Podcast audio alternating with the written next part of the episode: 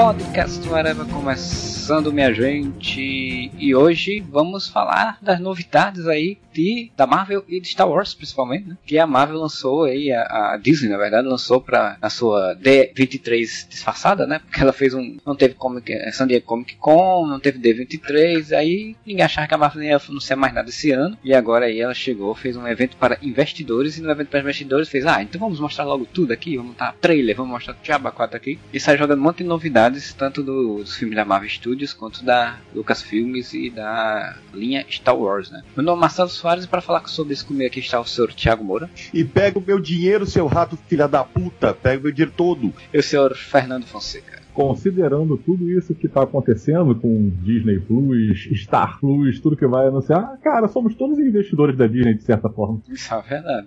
A Disney, você vê, ela, a Disney não mostrou praticamente nada. A Disney mostrou uns trailers e fez anúncio de coisas e as ações dela subiram uns 300% no outro dia. Sim. Então, tipo, é, a Disney não precisa fazer mais nada, é só dizer que vai fazer. Mas primeiro a gente vai começar então falando das novidades aí que saíram dos filmes, das séries da Marvel. E aí eu queria que o Moura pudesse puxar aí. O que é que, quais as primeiras coisas que a gente vamos comentar aí sobre essa, essa série de filmes. Eu, eu, acho que é, eu acho que é justo a gente já começar com o que vai estrear agora, em janeiro, né? Que, que está, está às portas, né? Vai ser a grande estreia, da, talvez, da, da Disney Plus do Brasil, que é WandaVision, que estreia agora em 15 de janeiro de 2021. É, e curioso é que é uma ironia aí, né? Porque WandaVision não era a primeira série que ia se estrear, né? Era o Capitão, é o Falcão e o Soldado Invernal. Só que eles tiveram que atrasar, né? Pararam as gravações por causa da pandemia, porque eles faziam gravações externas. E a WandaVision já estava bem gravada, bem adiantada. E o máximo que eles só tiveram só que finalizar algumas coisas em, estúdio mesmo, né? É, até pelo Sim. trailer dá pra sentir que é, que é mais contido as duas, entre as duas séries, né? É, o Falcão Inverno e o Soldado Invernal passa em, em lugares externos. Dá muito mais trabalho pra poder gravar. É como o vídeo ele tem essa cara de, de né, estão fazendo foca, focadamente ser uma série de que faz paródias, né, de série de comédia. Ah, Love Lucy total. É, e de outras séries de comédia ao longo do tempo, né? Então é exatamente isso. Você faz uma casa, faz toda essa dinâmica de série de TV e vai trabalhar os personagens dentro disso daí com outros elementos no máximo é, fora da bolha de energia lá que a Wanda deve ter criado em algum lugar. Então, eu tava vendo, é, nós tivemos o trailer, né? É legal que é o, o trailer final que é muito bom, inclusive, como o, o Fernando falou falou, tem começa né, com I Love Lucy, mas eles vão tirando sarro, vão fazendo com paródias. Né? É a feiticeira, aquele de. Como é que é? De. de não sei o que. Bunch, esqueci o nome agora. Também é uma, é uma série dos anos 70, se não me engano. Então eles vão indo a por várias séries, né? E por várias estéticas diferentes. Tanto que aparece, né? Anos 50, 60, 70, 80, 90, 2000. Então, aparentemente, o, a série. Inclusive, uma coisa interessante que eu fiquei sabendo da série, né? É, antes da gente comentar o trailer, é que o primeiro episódio, aquele que, se, que, é, que é I Love Lucy, ele foi gravado com uma plateia. Ah, tá ligado? Tipo, fosse uma sitcom mesmo. E então eles montaram. Todo mundo que tava na plateia se usou roupa como se fosse de anos 50 as pessoas da produção estão fantasiadas de anos 50, então vai ter claque, vai ter risada ao vivo como se fosse uma série dos anos 50 mesmo. E o que eu achei interessante é que, assim, pelo que eu li, o que a gente vê no trailer, que é muito focado em cima disso, né, da ideia da sitcom, ela é. A gente viu praticamente três episódios do, de WandaVision, vão ser seis. E o Kevin Feige fez questão de falar que sim, é uma série que vai ser muito calcada na comédia, mas que ela vai ser uma série de ação. Então, o final do novo trailer, pela primeira vez a gente vê isso acontecendo, que é todos os trailers que a gente tinha visto até agora se focava muito nesse lance da comédia, né? E esse último também, a maior parte dele em cima disso, que a, aparece a, a a Wanda conversando com a vizinha e falando: Não, uh, eu sou casada com um marido humano, tal, um homem, um do tipo humano, tal, porque ela tem que se esconder como se fosse uma sitcom em que a, a bruxa tem que esconder, esconder que o marido é um androide, sabe? E só que isso vai indo, a gente vê a personagem que provavelmente é a Agatha Harkness, né? Que provavelmente vai ser a vilã da série. Que é uma atriz de comédia, e, comédia também, né? De série de sitcom. Sim, né? sim. Até a mãe do, do, do, do Eric Fordman aparece, mano. Né? É, é a vizinha da vizinha fofoqueira da da, da WandaVision. essa cara, velho. Só faz esse tipo de Sim, é a mãe do Eric, é a, a cunhada da da. E... Mas no final você vê ela falando. Aí aparece a Mônica Rambeau, né? Numa participação rápida ali, como se ela fosse uma. Ela se apresentando, mas gente, né, nesse trailer a gente vê ela se apresentando como vizinha da Wanda. E no trailer anterior que a gente viu, a gente viu, vê ela tipo, sendo expelida daquele, daquela realidade, né? Então Isso. aparentemente ela é uma agente governamental de alguma dessas agências da Marvel e, e que tá indo lá para tentar resolver essa, essa treta. E o final aparece a Wanda falando pro Visão: essa aqui é a nossa casa e nós vamos lutar por ela, uma coisa assim. Então provavelmente a parte de ação que a gente não viu nos trailers, porque isso eles estão guardando, né? Sim, e tem uma parte externa com uns soldados, né, que ficam lá correndo, indo em direção à bolha. É, provavelmente vai ser aquela ideia de tipo, é, ela construiu uma realidade para ela, uma família, e ela quer, defender, quer defender essa realidade das pessoas que querem, que tá vendo que aquilo ali tá fazendo algum mal, né? Provavelmente ela construiu essa bolha em algum local, e isso aquilo ali é perigoso, né? Então eles estão querendo, né? Tem coisa estranha, vamos resolver essa coisa estranha. Mas sabe que eu tava vendo algumas teorias, e daí eu até concordo com essas teorias, porque é, parte-se muito do princípio que a Wanda, é, que, que seria meio que uma, uma alusão pra Wanda enlouquecendo nos quadrinhos, né? Sim. Que ela meio que virou um vilano, é, tal. E isso... não, a Vingadores da Queda, que o pessoal fala, né? Que ela... Isso, Vingadores da Queda. E só que assim, eu vi uma teoria interessante aí pelo, pelas internets, não vou lembrar em que canal do YouTube, e que meio que conversa, converge com o que eu penso. Porque eu acho assim, a, a Marvel, nesse momento, eles não vão transformar a Wanda numa vilã. Ah, porque, convenhamos, pô, já tem pouco pouca super-heroína feminina, já tem pouca personagem feminina. Aqui tinha a principal mataram em, em Vingadores Ultimato. Aí sobrou mais uma, essa vai virar vilã. E daí, pô, sabe? Então eu acho muito improvável que eles usem a, a Wanda como vilã. Eu acho mais provável a teoria que eu vi o cara falando na internet, na, no, em algum canal de YouTube, que é a Wanda tá sendo manipulada para fazer isso. Então, isso explicaria até porque que quando existem as mudanças de realidade, ela faz uma. Ela e o Visão fazem uma cara de tipo, não tô entendendo, pum, mudou a realidade, ele, como se ele já esquecesse. Então, isso é, ela como se ela tivesse um lapso de, de, de, de consciência, digamos assim, quando a realidade muda, porque toda vez em que ela, se descon ela desconfia que aquilo ali não é real, os dois começam a desconfiar que aquilo não é real, a pessoa que estiver manipulando, que provavelmente é a Agatha Harkness, ou algum outro personagem misterioso que a gente não sabe que é, porque não esqueçam, o Ivan Peters está nessa série e o personagem dele não foi revelado ainda, altera a realidade ou faz ela usar os poderes dela para alterar a realidade para ela não perceber. Então, como se ele estivesse usando os poderes dela para fazer alguma coisa. E no final, obviamente, eles vão ter que enfrentar e, e daí vai saber, né? É, é, como, é... como tá ligado ao filme do Doutor Estranho, eu, eu, eu sempre falei que eu tenho por mim que o vilão do Doutor Estranho vai sair nessa série, né? Então, provavelmente, como já sabe que o vilão do Doutor Estranho é o pesadelo, né? Foi falado que, pelo menos o principal que foi falado que era ele. Então, acho que provavelmente seja ele, né? Tipo, provavelmente a Agatha, ou seja ele, ou seja uma pessoa ali que tá ligada a ele e estão tentando usar os poderes da Wanda para trazer ele para essa dimensão, né? E, eu imagino. E tá provável o Ivan Peters, porque, porra, né, o Ivan Peters não vai ser o Mercúrio, né? Como as pessoas estão cogitando. É, tinha uns rumores numa época falando de umas cenas dele deitado no sofá, né? Como se fosse, como se fosse uma visita, né? Deitado no sofá e tem os filhos dela lá e falando do tio e não sei o que. Então, tipo, eu, imag eu imagino que se, se ele não fosse uma construção dela, assim como as crianças que falam, é, ele, ele pode ser de fato uma, uma personificação desse vilão. Cara, eu já até vejo esse seriado acabando do mesmo jeito que acabou o primeiro filme dos Vingadores. Que é no primeiro filme dos Vingadores acaba aparecendo o Loki lá, o Loki não, o Thanos naquela cena, a primeira vez que a gente vê ele. É, deve ser algo nesse sentido assim que vai aparecer, tipo, vai passar tudo, acaba, acaba o seriado e aí mostra assim, tipo, a mente por trás de tudo e aí a gente vê em Doutor Estranho. É, também acho que vai ter cena pós-crédito, alguma coisa nesse sentido. Sim. Aqui vai ter cena pós-crédito, eu não tenho a menor dúvida, né, cara? A Marvel não. Uma coisa interessante é que, assim, uh, todas as séries que foram feitas até agora, como todo mundo sabe, não tinham a supervisão do Kevin Feige e praticamente não. Uh, inclusive nem se encaixam no, no é, universo. Valia, mas não valia muito. Valia deles para o cinema. O cinema para eles meio que. É. Uh, agora é uma nova fase de séries, as séries que estão diretamente ligadas. Então o Kevin Feige não, não vai abrir a, não vai abrir mão do, do digamos, da, da marca registrada da Marvel no cinema, que é cena pós-crédito, né? Sim. Também acho que não. E, e, e, e, normal, né? Até como ele falou, para ser conectado com o filme, é mais fácil você fazer uma cenazinha que você já liga direto e você fica esperando, né? Outras séries podem não, não precisar mais, mas aí tá. Eu, eu acho muito legal dessa série ela ter a Mônica Rambeau, porque é muito fora do, do, do esperado, sabe? Porque, tipo. Você... Então, uma coisa interessante, tem a Mônica Rambeau, tem a. a, a, a como é que é o nome daquela Thor, personagem né? Thor? É, esqueci o nome dela, que é, que é a garota do. do... Ah, a Kate Dennis, é, lá. Kate Dennis, é. é. esqueci o nome dela também. Ela vai estar trabalhando provavelmente pro governo também, né? É cientista ela, né? Então ela é cientista, ela era, tipo, trabalhava junto com a Jane Foster em negócio de multiverso, então faz sentido.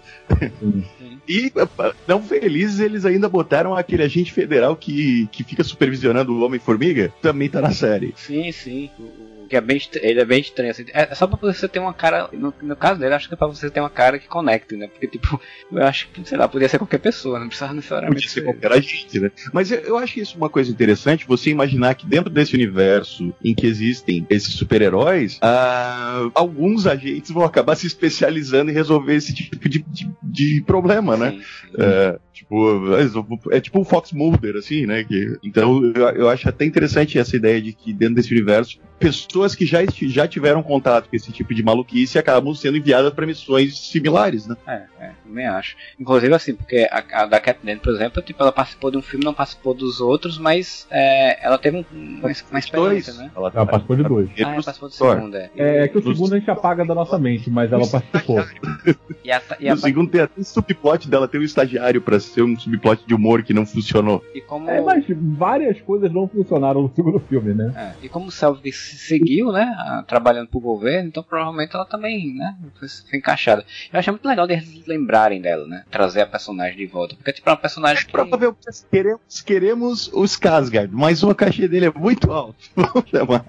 é, aí trouxeram a Cat Dennis, que é mais facilzinha. E ela já tem uma dinâmica de série, já fez série de TV também, de comédia, inclusive. Sim. E ela tem tom de humor, né, então facilita muito. É, quando a vídeo é isso daí, eu tô, tô bem empolgado, esperando pra ver, eu acho que vai ser muito legal de ver. É uma personagem que eu sempre achei legal desde que eu.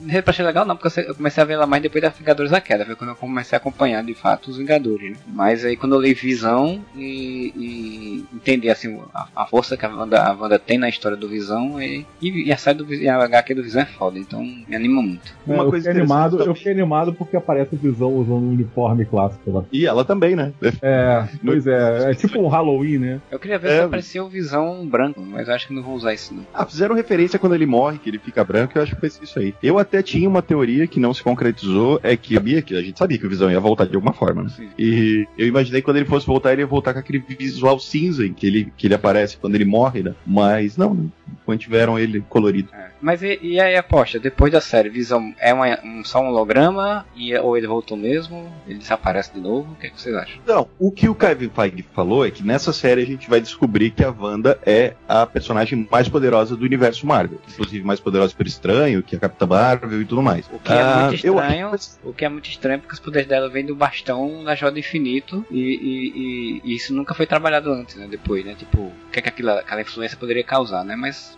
é porque todo aquele ah, processo. Mas, por exemplo, a, a Capitã Marvel, os poderes dela vieram do Tesseract, lembra? Isso. O, então, a ideia é que se você adquire os seus poderes de uma das joias, a dela vem do quê? Vem, do, vem do, do, da joia do cajado do Loki, né? É, que era. A joia da, da, da, alma, da, alma, não. Era da, alma.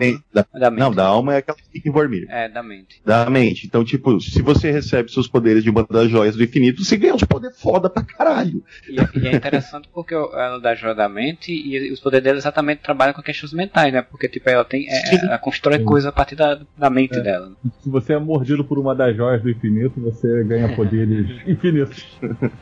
e daí, por isso mesmo que eu acho que é uma possibilidade muito grande que quando ela entra nessa, ou ela está sendo manipulada, ou realmente está usando os poderes dela loucamente, ela tem a capacidade, quem sabe, de criar vida, né? De, de alterar a realidade, como é o poder dela no, nos quadrinhos. E podendo alterar a realidade, eu acho que o resultado desse, dessa série vai ser o retorno do Visão, a não ser que ele tenha que se sacrificar de novo, e, e provavelmente o, a inclusão do, do Icano e do Celery como personagens do universo Marvel, né? A partir do momento que ela cria os bebês, uh, eles passam a existir. Né? É, esses casos eu espero que seja realmente acontecer isso, porque eu quero ver Jovens Vingadores, né? Então... Ah, mas isso aí, quando a gente terminar de falar sobre Marvel, é, a gente vai chegar tão que viu que é isso. É, até porque, é, olhando olhando todo o quadro, eu diria que isso fatalmente vai acontecer. É, não, isso está tá sendo construído para acontecer. Eles Sim. não anunciaram porque eu acho que eles vão esperar exatamente os dois anos, né? Passado 2021, 2022, 2023, né? Que são os três anos aí da, da dessa fase, para depois anunciar, provavelmente. Até porque é, Vingadores eu acho que não sei se vai rolar, né? Então, mais. Né? Não, eu acho que vai. Eu acho que vai, só que eles vão segurar muito tempo, Vingadores. Sim. É, tem, tem muitas incertezas, né?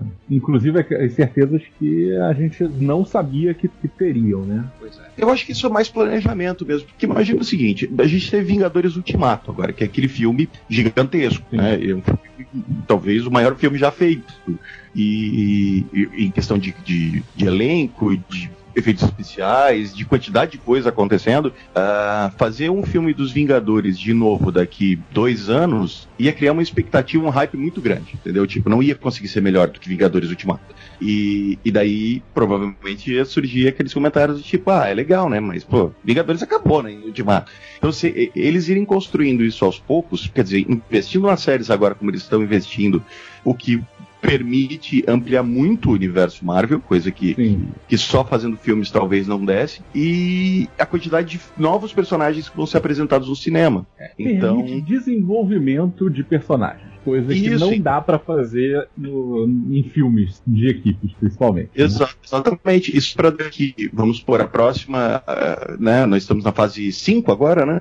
Para que uma fase 6, vamos por comece com novos Vingadores. Aí você junta ali uh, todos esses personagens, inclusive resolvendo a questão do Pantera Negra, né? Que foi essa, essa tragédia que aconteceu, então abriu esse, esse, esse vácuo de não se saber o que fazer ainda é, com o personagem. É, embora, embora tenha tido como comentário sobre isso no, no, no quadro, né? É, mas no, a gente no, fala sobre é. chegar em Pantera Negra. É, Sim. De Vingadores eu só queria comentar que tem algumas teorias, né? Eu acho que acho que demora, realmente deve se for tendo o filme, vai demorar aí uns 5 anos, né? 2021, 2023, 2024, lá para 2025, inclusive é um número fechado, né? 5. Então pode ser que, que, que saia Vingador 5, né? No, no ano 2025. E, e, e, aí eu acho que fecharia a fase 5 com Vingador 5 em 2025. Então pode ser que seja uma, uma proposta aqui, né? É, inclusive tem umas teorias aí sobre que histórias eles poderiam estar planejando. E tem duas coisas que, vão rolar aqui no que a gente vai comentar que, é, que tem a ver com essas teorias. Então aí eu comento, né? Mas aí agora gente, era bom a gente passar então para outra série que também vai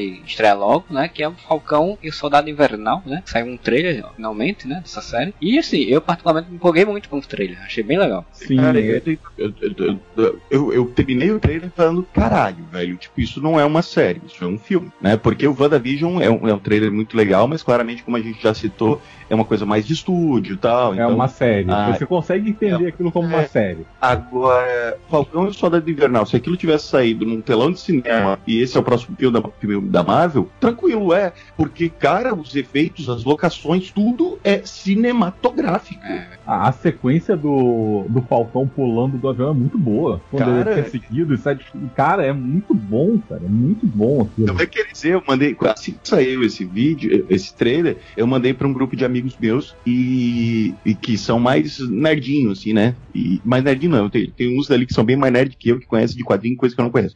E quando todo mundo viu, ela, o primeiro comentário foi: caralho, velho, parece Legends of Tomorrow, né? A qualidade. Porque o orçamento do cinema, né, cara? Essa cena que você falou do Falcão voando entre, né, no, no entre as montanhas lá e fugindo do helicóptero, isso é cena de cinema, velho. Isso é fácil uma cena de, de filme grande, de orçamento gigante. Cara, e uma, e uma das coisas que eu tô gostando muito dessa série, assim, das notícias que eu vi e tudo, é, é o escopo dela é realmente grande, né? Porque você vê que tem muitos personagens, tem, tem personagens que estão voltando, tem uma. Tem, a volta do Zemo. É, é, é, o Zemo tá voltando aí, tudo. No, no, a velha piada não, não, não se cansa. E, e, e, sem contar assim, tipo, tem uma história, né? Você, o trailer já começa com, com, o Falcão falando que o, o escudo é, um, é pesado, né? É um peso carregar o escudo do Capitão América, né? E ele não sabe se é muito para ele. Então é uma jornada de descoberta dele como, como capitão também, né? E, e, e, e, tem toda uma estrutura, porque pelo que eu vi, assim, o governo americano não quer que ele assuma, o governo americano quer criar seu próprio, né? Criar, vai criar um agente americano e vai ser, o, vai ser o novo capitão e provavelmente vai dar um problema mais na frente. Aí tem entre o Barão Zemo voltando com outros personagens, né? Vai, o Batroc vai voltar também, né? Que apareceu no, no segundo filme do Capitão América. Tá mais 10 do inclusive, da, da Marvel é essa luta entre o Patroc e o Capitão América no começo do Soldado É Invernal. muito Eu adoro boa. Sim, é fantástica essa luta. E, e aí volta ele, volta a Agente Carter, né? É, A a Agente Carter não, a a Sharon Carter, né? A gente 13. Agente 13. Então, existem até boatos que ela vai surgir como a Capitã Britânia, mas isso eu não acredito muito. Isso eu É. acho que é só.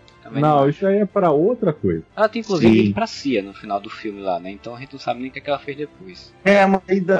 Uma das, do- umas das coisas que eu li, e que provavelmente daí já é mais verdade, é que ela não esteja mais na CIA exatamente porque ela ajudou o Capitão América, né? No, no segundo. No, no Guerra Civil. Ela meio que.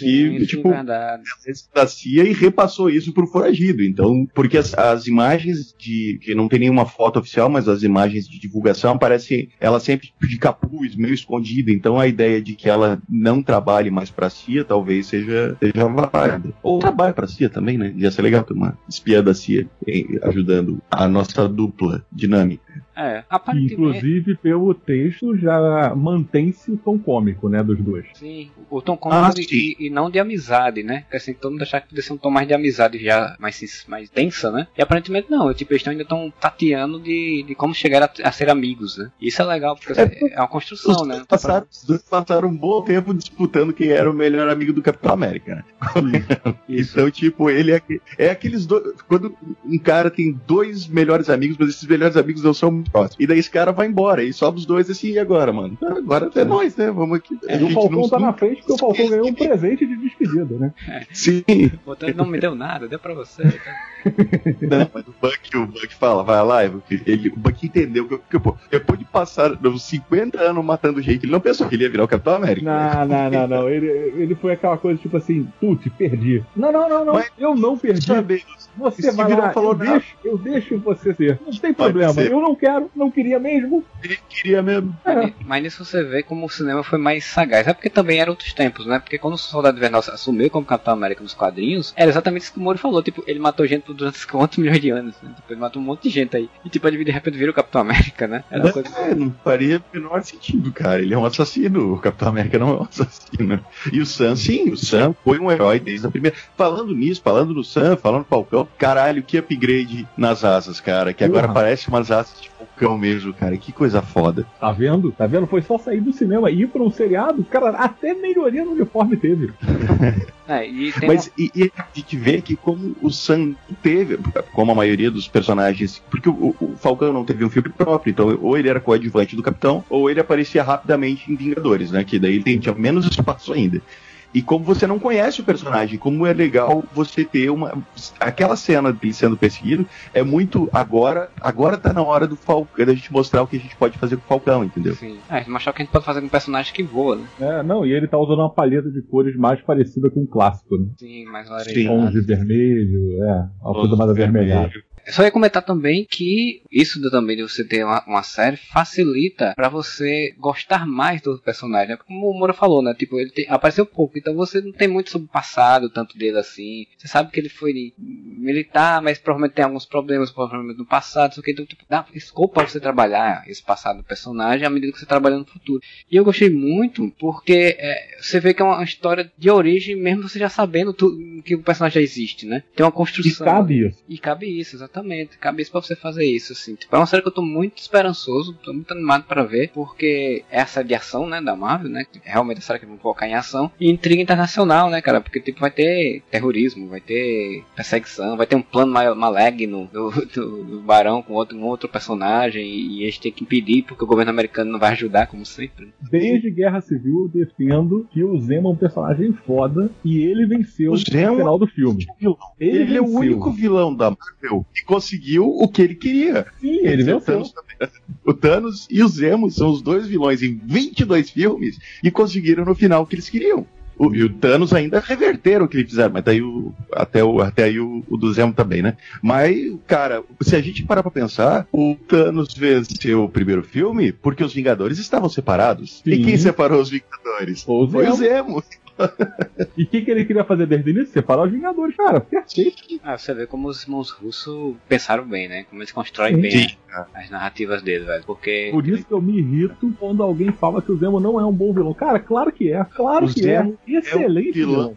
estimado. Ele é. Sim. Eu vou dizer assim, ó, cara, sem exagero nenhum, porque a gente sabe que a Marvel tem. O grande problema da Marvel, não que a DC não tenha esse problema também, mas o grande problema da Marvel é que sempre tem uns vilões bosta, né? Tipo, de pegar dos 22 filmes, sei lá, a maioria é meio bosta. Eles começaram a acertar mais no finalzinho. Mas eu vou te dizer, cara, os melhores, para mim, os melhores vilões da, da Marvel são o Thanos, o Loki e o Zemo. Eu gosto É, da Hela, assim, mas É, assim, a- a- na verdade, é, você falou que a grande falha e tal, mas eu acho que a- o grande problema que os filmes tinham com vilões, e é uma coisa que a gente tem melhorado, não é só dos vilões melhorarem de qualidade, de trabalho neles, mas o principal, cara, todo filme de herói, a porcaria do vilão tinha que morrer no final. Cara, pra quê? É, que desperdício. Isso parou, né? Não é, a gente não tá tendo mais os vilões morrendo no final do filme como tinha historicamente, né? Vamos ver na Viúva Negra, né? Sim. Se isso vai continuar ou não. Porque a Viúva Negra tá com muita cara de vilão que vai morrer no final. Mas a gente nem sabe que é o vilão, né? Porque não apareceu a cara do, do treinador aí.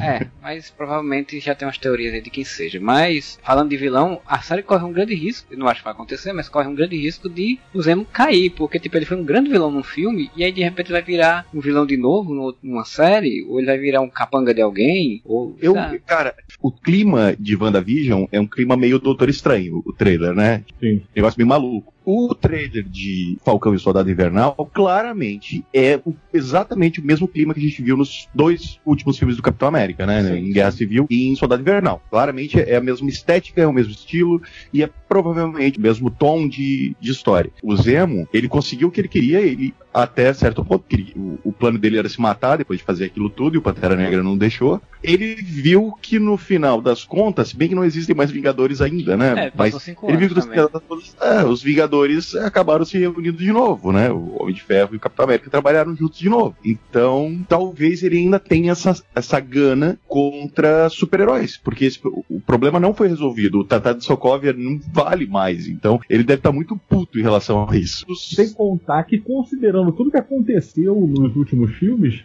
a probabilidade é que os heróis tenham voltado a serem adorados e considerados como vitais pela população. Ah, aí a gente já viu isso. A gente viu isso em Homem-Aranha, é, longe de casa. Tá ligado? Pois é. matéria de jornal louvando os Vingadores, o Homem-Aranha virando celebridade, personagens como Capitã Marvel sendo citados como populares e conhecidos já. Então, sim, eles viraram depois de, de- de- do que aconteceu em Guerra, em Guerra Infinita e Ultimato, os, os heróis da Marvel viraram celebridades. Eu ainda acho que vai ter um vilão a- acima do, do Zemo. Mas se for só o Zemo, pra mim já tá muito bom, porque aquele cara é muito bom ator. Eu gosto dele também. E ele vai estar mais dentro, né? A possibilidade de se mostrar mais. Aí Isso, isso vai ser legal de se ver. Ele vai usar até a meia roxa na cara.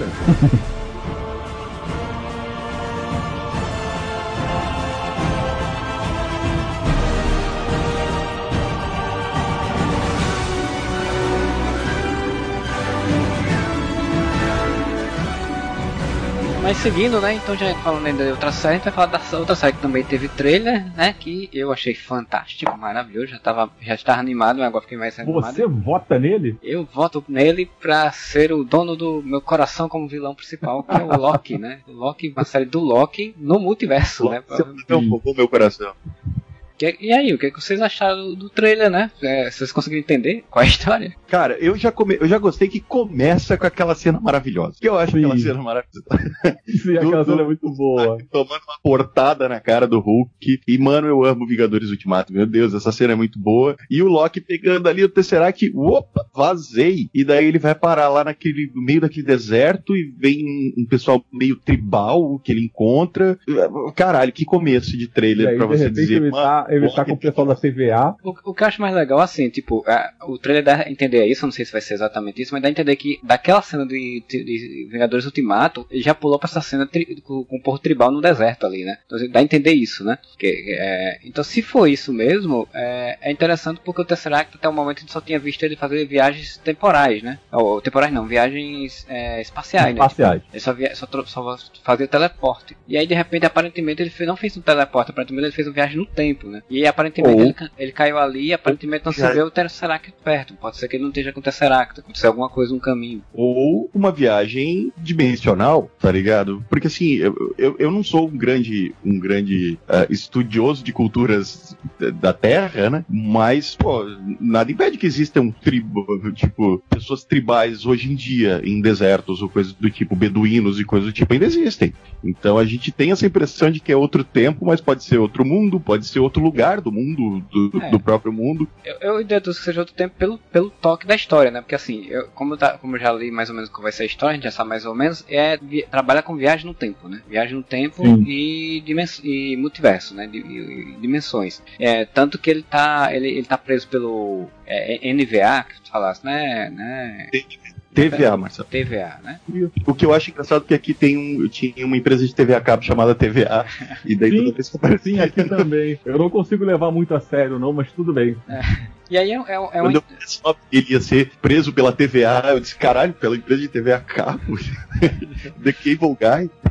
É, e assim, é uma, uma entidade, uma instituição, né, um- uma organização que eu nunca tinha nem ouvido falar, só ouvi falar quando que eu vi que ia ter essa- isso nessa série, e eu fui pesquisar o que era, que eu nunca, eu nunca, nunca sabia que a Marvel tinha uma, uma organização, uma instituição que, de controle de viagem no tempo, né? E, e que quem trabalha é o Owen Wilson, né? que é o Isso, nome mais isso. difícil de falar.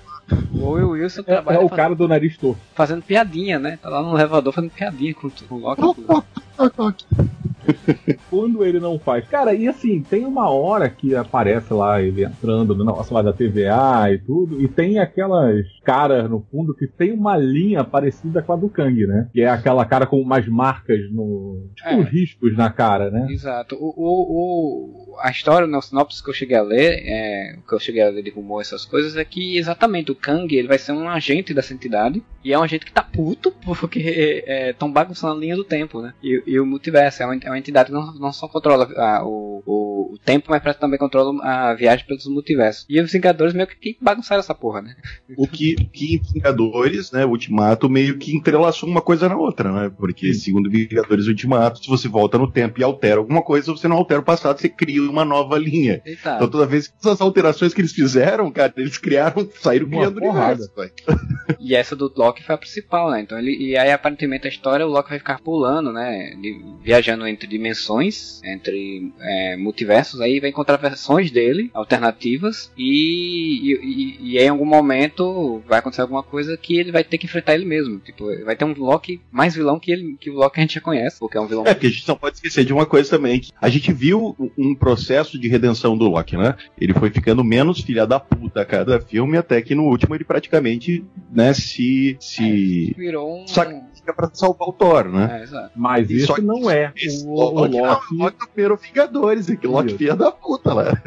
Aprendeu porra, foi porra nenhuma, não teve discursozinho do Odin falando que ele é filho também, não perdeu a mãe, não perdeu ninguém, mano. Ele, tá- ele é o mesmo filho da puta do começo. É, Moleque apare- mimado do caralho. E aparentemente é isso, assim, eu tô vendo que ele vai meio que viajar no tempo, os tempos da história humana, e vai querendo se aproveitar, claro, das coisas, e em algum momento ele vai ser preso e provavelmente vai começar a viajar no multitempo, multiverso por conta disso. E aí tem. Aí eles vão usar, pelo que eu li nos rumores, várias versões que tem nos quadrinhos do Loki. A- a- o Loki mulher, o Loki cri- a adolescente, que teve nos Jovens Vingadores também, e o Loki que, que se candidata a presidente, né? Que é o que tá no trailer, né? O Loki Trump, né? Porque tá igual, né?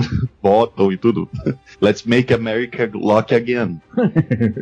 Exato. E aí parece que esse Loki é provavelmente vai ser o vilão. Ah, provável. Eles, ah, caralho, eles não vão perder a chance de fazer um Loki presidente Trump vilão né, na série, cara. Isso. E, e aí o Kang provavelmente seja um agente dessa entidade que em algum momento vai meio que surtar, ficar puto, raivo, raivoso. Aí provavelmente vai ser a cena pós-crédito da série. E ele vai querer se vingar, né? Vai querer, e tanto, tanto que ele vai aparecer no filme, que a gente vai falar mais depois pra frente, no filme do, do Homem-Formiga, né? É, na verdade, essa ideia aí é a mesma que eles já usaram pro Mordo, né?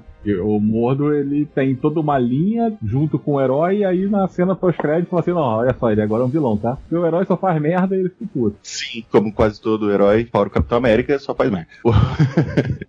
Mas, cara, tem, tem uns pontos interessantes na- no trailer, que, por exemplo, tem uma hora que aparece um cara meio que rastejando no chão com um uniforme que parece do Capitão América, mas não é o, o Capitão América, não é o Chris Evans. ah, tem- aparece até uma pessoa de, de capuz perseguindo. Tem uma hora que aparece uma, uma cena em Vormir, cara. A Natasha sentada em Vormir com o cabelo que ela usava no primeiro Vingadores ainda, inclusive. Levanta no meio de Nova York, toda destruída, com a Torre dos Vingadores destruída no fundo, que provavelmente é os Vingadores perderam a Batalha de Nova York, né, em 2012. Então, caralho, eles vão de novo brincar de revisitar o universo Marvel em vários aspectos. Só que enquanto o Vingadores Ultimato brincou, né, de visitar pontos da cinematografia como uma forma de homenagem, e a gente vê outros ângulos daquelas cenas, né? A série do Loki provavelmente vai vai ser aquele what if, né? Vai ser aquele ou aquele ruínas. O que o que aconteceria se tivesse dado tudo errado? O pessoal ficou falando quando saiu a do Loki, porra, Loki já tinha morrido, os caras vão trazer de volta, cara, mas gente, Tom Hiddleston, o bicho é um ator do caramba. Vamos botar uma, ele numa série, protagonizar e ainda aparecer em outros com outras versões dele. Velho, isso tinha que acontecer. Porque vai ser Sim. E assim, aquele Loki que você conhecia morreu. aquele Loki que a gente viu em Thor 2, em Ragnarok, em, em Guerra Infinita, esse cara morreu. Esse cara não existe mais. A gente tá vendo outro Loki. É, inclusive Isso a, gente tá vendo, a gente tá vendo o Loki que a gente, a gente gostou, né? Que tipo, é o Loki do Thor 1 e Loki dos Vingadores. Então, tipo. Gosto muito do, do Loki no Ragnarok, cara. Não, porque assim, foi, o personagem foi, que conquistou todo mundo foi esses dois filmes, né? Sim. Inclusive aparece, vai aparecer o Tom Hiddleston sem a. de Tom Hiddleston, né? Tem a armadura, vestido de, de executivo no avião, né? Então, eu, eu vi uma coisa muito interessante sobre isso. Ah, que a cena, ele tá ali, tipo, de cabelo curtinho, né? Com uma mala, e ele pula do avião e, né, entra na Bifrost, né? É. Ah, ah, cara, isso eu fui descobrir é, pesquisando. Na verdade, caiu no meu colo, não pesquisei porra nenhuma.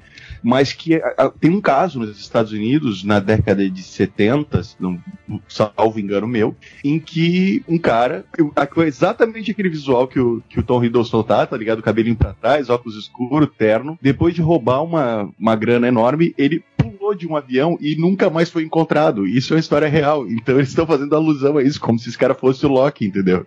Ah, pra justificar que as coisas estranhas que tem por aí foi o Loki. Sim.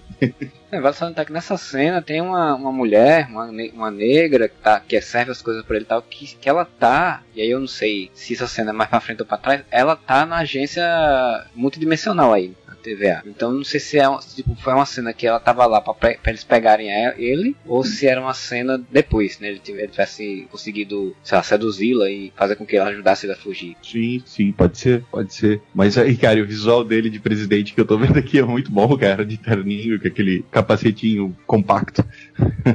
É, eu tô muito curioso pra ver as outras versões. A versão adolescente dele lá em Jovens Vingadores é muito boa muito divertido. E o pessoal fala muito bem também das, na época que ele era uma mulher, né? Então tô curioso pra ver essa, esse, esse Team Loki aí versus Loki. Mas é isso, né? Mais alguma coisa pra falar do Loki não, né? Não, Loki é isso aí. Loki só, só amor. Seguindo falando das séries, é, teve essas que teve trailers, né, e depois teve anúncios, e aí tá tendo anúncios há algum ah, tempo. Não, peraí, tem mais uma que teve trailer. Teve, teve animação. Hã? É de animação. Arif, cara. O que aconteceu? Puta, eu amei esse trailer dessa, dessa animação do Arif, cara. Eu achei a, o, o, gráfico meio, meio, meio mais ou menos, assim, não me animou muito, mas a, a, as, as dinâmicas, as histórias aparentemente serão bem interessantes. Cara, eu adorei, eu gostei muito da animação, do estilo. Me lembrou muito o, o, o filme do Miles Morales, me lembrou muito o Spider-Verse, cara que é uma animação que ela é um pouco 3D, mas ela é um pouco 2D e ela você não consegue identificar muito bem, ela não é aquele 3D Pixar, mas ela também não é um 2D. Uma animação tradicional. Uma animação tradicional, eu achei muito bonito, muito bonito mesmo. É, tem, tem das histórias, tem a, a Capitã Britânia, né? Que é a, hum. a, gente Carter se tornando, em vez do Capitão América, se tornando ganhando seu super soldado, né? Tem o Pantera Negra das Estrelas. Sim, o T'Challa, que é abduzido. Última, última vez que a gente vai escutar, né, o último trabalho de Chadwick Boseman na Marvel, que foi dublar essa animação. Que achei, achei a sacada muito boa, né? É muito, muito inteligente essa sacada. Tipo, se fosse o T'Challa que fosse abduzido, né? Tipo, a personalidade dele é diferentíssima, né? Então imagino que vai ser legal. Tem uma história do Doutor, do Doutor Estranho que eu não entendi muito bem o que é. É, o que, que tem de diferente, né? É tipo Doutor Estranho versus Doutor Estranho, né? É. E daí a gente entra em outra coisa que, de novo, que é multiverso, né, cara? Então, eu acho que essa, esse, esse lance, essa animação, provavelmente cada episódio, obviamente, vai contar uma historinha diferente de como seria ser, Sim. só que isso já pode ser também alguma coisa que vai influenciar para o filme do Doutor Estranho, porque, quer ou não, não deixa de ser multiverso, né? Tanto que aparece o Vigia falando, ah, existe existem infinitas possibilidades e eu, eu posso ver todas. Então, além. É, tem, tem, até uma cena que apareceu aqui para mim agora, que é o, é o, o Buck fugindo, enfrentando um Capitão América zumbi, né? Que Sim, um universo.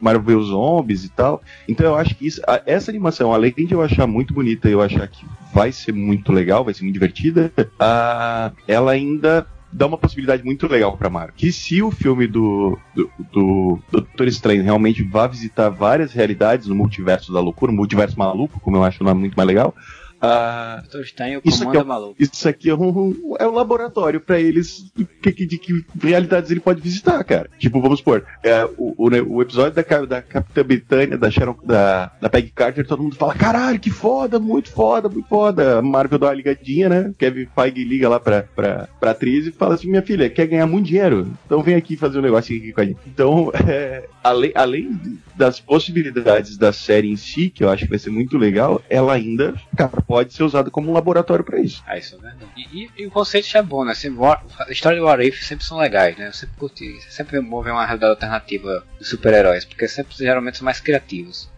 Sim, oficialmente a gente só conhece, só sabe que tem essas duas, né? Do, do T'Challa que se torna o Star-Lord e da, da Sharon Carter que se torna a Capitã Britânia. A gente não tem confirmado quais são as outras realidades. Mas eu acho que, cara, pode ser muita coisa legal. O resto de séries só foi é, é, é, anúncios, né? Fizeram alguns anúncios bem interessantes. O primeiro que eu queria é, puxar aqui, que eu acho que foi um anúncio que eu, acho, eu fiquei realmente muito feliz de ver, que foi a série da Iron Heart. Iron Heart. Uhum. Que é a série protagonizada pela Riri Williams, né? Que nos quadrinhos ela meio que substituiu o Homem de Ferro quando ele morreu, né? Na guerra ele morreu, não, não sei se foi na Guerra Civil 2, acho que foi. E, e ela meio que substituiu ele por um tempo, depois assumiu uma própria identidade própria quando ele voltou. E aí agora anunciaram uma série, né? Que ela vai ser exatamente a mesma coisa. Vai ser uma super jovem gênia que constrói uma armadura baseada na tecnologia Stark. É, cara, eu... Stark que tá na outra série também, né? Sim, sim, isso é interessante. Uh, já, já anunciaram até a atriz, né, que vai fazer a, a Riri Williams, Sofia Willy é o nome dela, e eu achei a menina, tipo, muito parecida com a Riri, inclusive, e, e eu achei isso bem legal, porque a gente tem que pensar uma coisa que é, que é interessante e que a Marvel tá, tá preocupada também, né? O Kevin Feige tá preocupado, que são as repercussões, né? Não é porque o Tony Stark morreu que a tecnologia dele deixou de existir. Muito pelo contrário, com a morte do Tony Stark, mano, o mundo vai cair de pau pra quem é que vai ficar com isso, tá ligado? Quem é que vai, vai, vai lucrar em cima disso. Então, tanto a, a série da Riri Williams, né? Tanto Iron Heart, que, que tem tudo para ser uma, uma pegada de legado, né? Alguém que vai. Alguém, uma menina tão genial genial quanto Tony, que vai seguir os passos dele, uh, quanto o Armor, Armor Wars, Wars. a Guerra é, das Armaduras, que é protagonizado pelo meu querido Don Tiddle, que finalmente vai ter o seu espaço, né? Ele vai parar de ser é, também. Então, uma coisa assim que, que eu achei legal nessa, nessa sequência é que você vê uma tentativa de diversidade. A gente ainda vai falar, ainda vai repetir isso em outros anúncios que tiveram. É um aumento de protagonistas femininos femininas. Sim, sim, sim, sim. É, tem, tem, tem protagonismo feminino, acho que é o foco principal, sim, da Marvel agora, né? Sim, então, sim somente nos filmes também, né? Então, é, isso eu achei muito legal. Acho muito legal. Tem a Riri Willis, tem essa do, do, do, Máquina de Combate. Acho uma grande surpresa. Acho que ninguém imaginava que eles iam fazer uma série do Máquina de Combate. Né? Então, é, é um, personagem que tava assim, tipo, ok, ele tá lá no filme. Embora mas... faça todo o combate, com todo o, o, sentido dentro da história. Sim, não, e, mas era um personagem que tipo, você não sabia nem muito sobre a vida dele, né? Você não sabia nem muito se ele tinha família, se ele não tinha, como é que eram as coisas e tal. Você sabia que ele era amigo do Tony e é isso, né? E aí, de, de repente, o Tony morre e ele tá lá no exército com a armadura, e aí, né? E aí vai, eles vão ressuscitar um plot, que tipo é o plot do, mais ou menos o plot do Homem de Ferro 2, né? O Homem de Ferro 2 era a mesma coisa, tipo, a, a tecnologia está caindo nas mãos erradas. E, e, o cara adapta e faz aquelas montes de armadura que teoricamente o Homem de Ferro 2 é uma guerra das armaduras. Mas só que, tipo, agora eles vão fazer de fato a guerra das armaduras, provavelmente com várias armaduras diferentes, com várias pessoas diferentes utilizando, né? E aí, Mas isso... para mim faz sentido isso agora do que em Homem de Ferro 2. Sim. Pode claro. continuar. Sim, agora faz todo, porque quando, quando ele morreu, assim, tipo, claro, a Pepper ficou, né, com, cuidando e tal. Mas a tecnologia dele tá tão espalhada pelo mundo aí que faz sentido outras pessoas começarem a mexer com essa tecnologia e criar coisas e fazer armaduras novas e de fato ter uma guerra bélica, né? Faz muito sentido. E, e ele ser o, o cara, tipo, o legado do, do Tony, né? O cara que já era, era amigo dele e tal, ele ser a pessoa que vai ter que resolver isso, né? Isso é isso. E você tem uma série, provavelmente, que eu acho que provavelmente essa série, só se ela for muito bem recebida, que eles vão seguir. Mas ela tem muito cara de ser uma série fechada, né? Porque é a Guerra das Armaduras, é isso. Sim. ah, não, mas eu acho que muita coisa dessa que tá eu vejo como início e fim. Não, Sim, eu também não vejo segunda temporada, não. Ah, pelo menos todos que a gente citou agora, talvez não. Loki já tem uma segunda temporada confirmada. Mas Loki, ao contrário de WandaVision, de, e de Falcão e o Soldado Invernal, né? Que são os duas que já tem, as três que já tem trailer você, pelo menos para mim, fica bem claro que a WandaVision é uma história fechada, é sobre aquela, aquela situação que vai acontecer com a Wanda e Visão, e o, o Falcão e o Soldado Invernal é um filme, é uma série, ou uma minissérie, meio que de origem pro Falcão se tornar Capitão América. Aí se isso vai, vai ser transportado para o cinema e ele vai ser o, o, Capitão América nos filmes dos Vingadores, a gente não sabe. Mas o Loki tem muito cara de série, porque assim, eles criaram uma espécie de, uh, de modos operantes. O Loki vai ser uma espécie de agente que viaja no tempo e no espaço. Isso você pode transformar numa série que vai durar duas, três, quatro temporadas. Isso não, não necessariamente tem começo, meio e fim. Já WandaVision e Soldado Invernal e, e, e Falcão me parecem histórias mais fechadas, tal qual a Guerra das Armaduras. A Guerra das Armaduras Armaduras me parece um arco fechado, vai ser uma minissérie de seis episódios e não vejo muita necessidade de ter temporadas disso. É, eu espero que eles trabalhem um pouco mais, é, me deve acontecer, mas trabalhar um pouco mais a, o, a vida do, do Rhodes, Rhodes, né? Porque, tipo, se não trabalhar isso vai ser muito chato, porque o cara não tem nunca falar nada sobre a vida dele. Eu acho muito provável, porque assim, o, o, o, que eu, o que eu digo que faz muito sentido ser agora, essa Guerra das Armaduras, porque o Rhodes, ele é, digamos que o herdeiro uh, moral, né? Ele é o cara, o segundo cara que usa armadura, né? E então, meio que ele se tornou, né, depois da morte do Tony, o cara da armadura. E mesmo porque a Pepper não vai continuar sendo a resgate depois disso. É, sim, sim. E, e o interessante é, ele ficou com este peso né, com esta, com esta responsabilidade de ser o cara da armadura. Só que ele não é um cientista, ele não cria armaduras. Então Pior, ele vai ser Ele é um agente vai... federal, né? Ele é um agente federal, né, um agente militar. E ele, então ele vai ficar nesse, nesse, nesse nessa situação de ele não quer deixar que essas armaduras, essa tecnologia caia em mãos erradas, ou caia na mão do governo, ou caia na mão de qualquer pessoa escrota, se bem que a mão do Tony já são mãos erradas, né? Mas aí já é uma outra história. Isso cabe é um podcast só para discutir o quão errado é o Tony.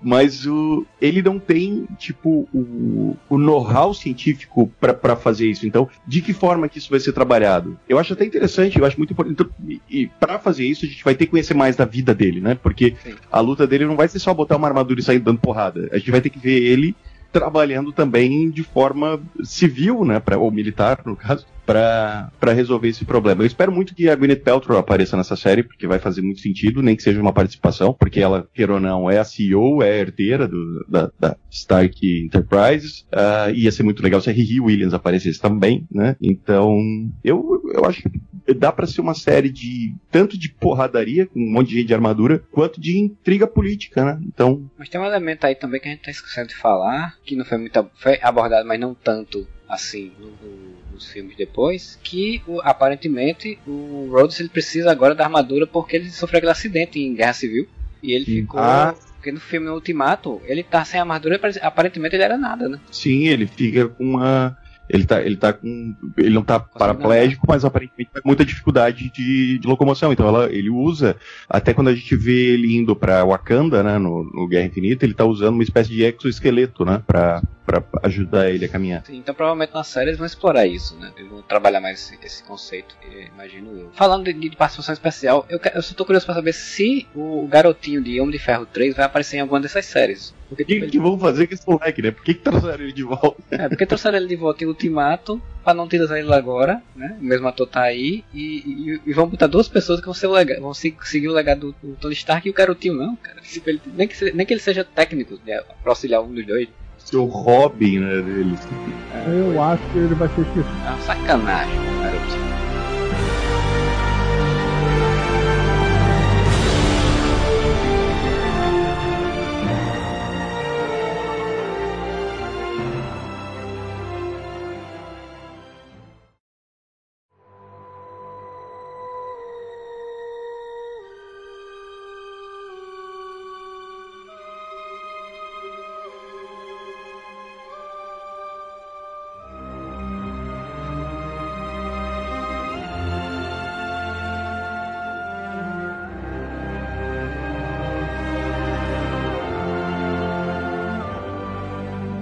seguindo aí falando das séries, né, a gente teve. A, é, já tinha tido alguns anúncios, já tinham saído, que já estavam inclusive sendo gravados, como uma série, por exemplo, do Gavião Arqueiro, né? Que a grande novidade foi mostrar a, recentemente, foi mostrar os uniformes, né? A, a Kate Bishop apareceu de uniforme e tudo. É, de novo, né? A gente falando em diversidade e papéis femininos, porque afinal de contas é um seriado com o nome Gavião Arqueiro, mas é, a ideia toda é ser centrada na Kate Bishop, né?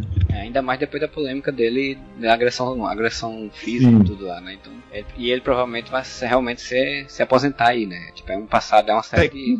Né? Porque esse, esse, esse Clint Barton tá pra se aposentar desde o segundo Vingador, mas... Pois é, ele tá é, quase um urbano aposentado lá. É, é uma série Sim, de... Ele...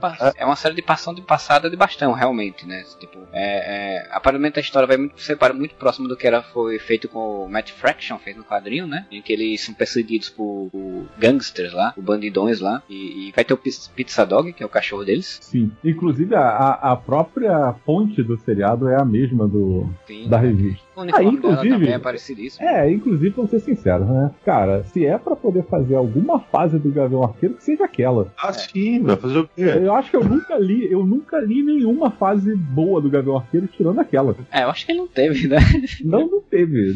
Não teve. Não tem nenhuma fase. Eu, eu, nem sei se ele teve revista própria. Tanto que na HQ do Action ele é retratado como, tipo, o Vingador loser, né? Que ninguém se importa. Inclusive, a HQ, ele, tá com, ele machuca o braço, tá lá com o braço fudido, e na série também já apareceu foto dele, vai estar. Tá. Então, tipo, realmente vai ser muito, muito igual, né? E assim, eu acho que vai ser uma série legalzinha, né? Tipo assim, é, é uma história que provavelmente ele vai ter a coisa da família dele de novo. Eu não sei qual vai, o que, é que vai fazer ele ter que voltar a atuar com a Kate, né? No caso, a Kate Bishop. E não sei qual vai ser a lógica, mas é, me parece ser uma série interessante. Sim. E o visual da atriz, da Hayley Steinfeld, eu achei muito legal, tá ligado? Tipo, a menina tem, tem, tem cara de, de super-heroína, assim, sabe? De quem vai. de porradeira que vai substituir o, o Clint ali, do Mark Flash. Que vai ser um grande avanço. Né? A gente se livra do, do Jeremy Renner lá, dedo de bolota. Coitado do Jeremy Renner, ele é aquele cara que tá sendo prometido há muito tempo e não engata, né? Ele, Passou, né? ele tá, ele tá sempre fazendo, ele tá sempre trabalhando, ele tá sempre trabalhando. Isso não, não dá para se dizer. Não vou nem entrar em que, na questão das polêmicas dele.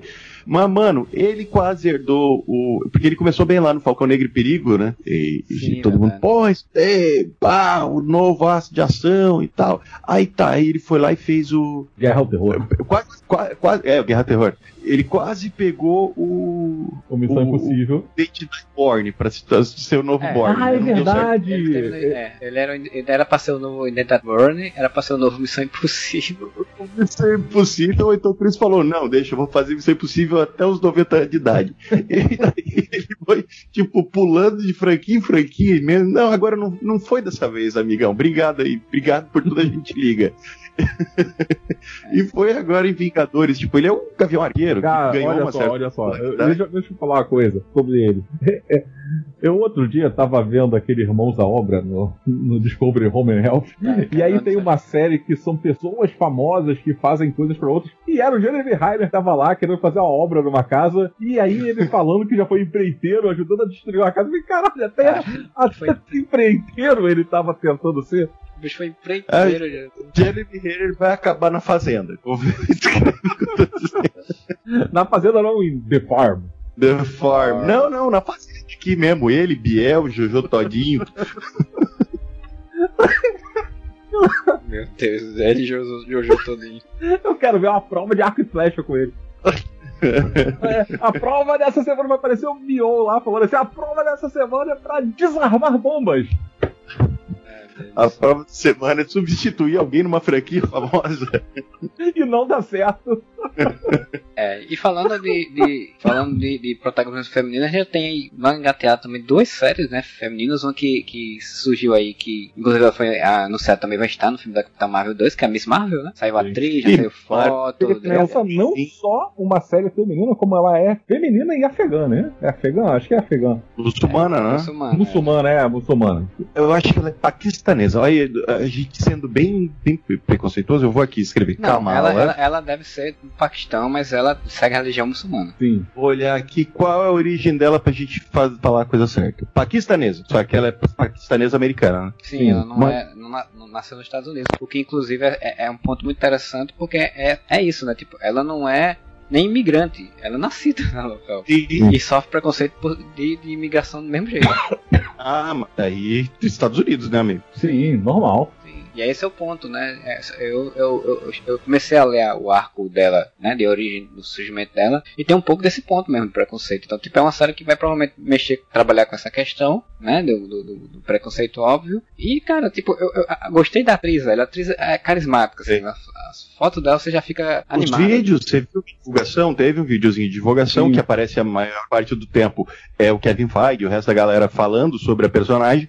Mas tem umas poucas cenas tiradas da série. É, tem e ela deitada na cama com o um pôster da Capitã Marvel é, na, na, parede. Ela, ela, indo numa lojinha com um amigo e daí tem ela olhando o uniforme da Capitã Marvel, o que prova aqui, né, que os, os heróis realmente se tornaram muito populares após as aventuras, né, de a, a, o último Vingadores. E daí tá lá o uniforme da Capitã Marvel, que ela fica olhando, ela, tipo, dá um high five um amiguinho dela. Eu, essas pequenas cenas, são trechos muito curtos, porque a cena, a série acabou de começar a ser filmada, ela me passou o, o, isso que eu acho muito legal. Não tá pasteurizado. A gente já, tá, a gente já tá aqui na, na quarta série que teve uh, trailer ou teve alguma imagem, e nada tá pasteurizado, sabe? Uh, WandaVision tem uma cara, o, o Falcão tem outra, Loki tem outra, e agora chegando em, no, na série da Kamala, pelo pouco que você viu, ela tem muito cara de série adolescente, de série teen, e é isso que ela tem que ser, sabe? Uma série teen de qualidade e com, com, com super-herói incluso. Porque mesmo que o, o, único personagem teen, né, adolescente que a gente tem até agora é o Homem-Aranha, do Tom Holland, e, e, ainda assim nos filmes, a parte.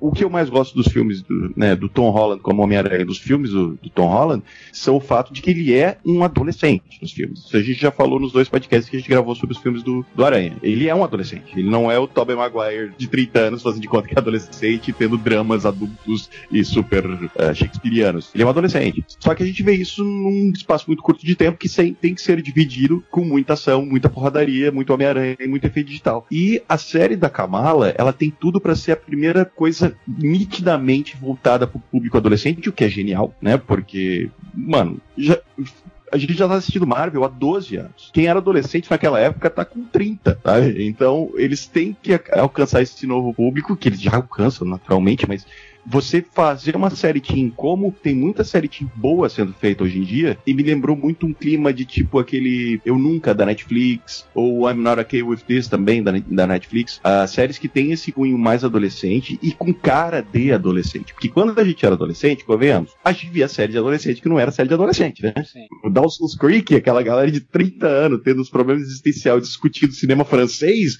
não é adolescente.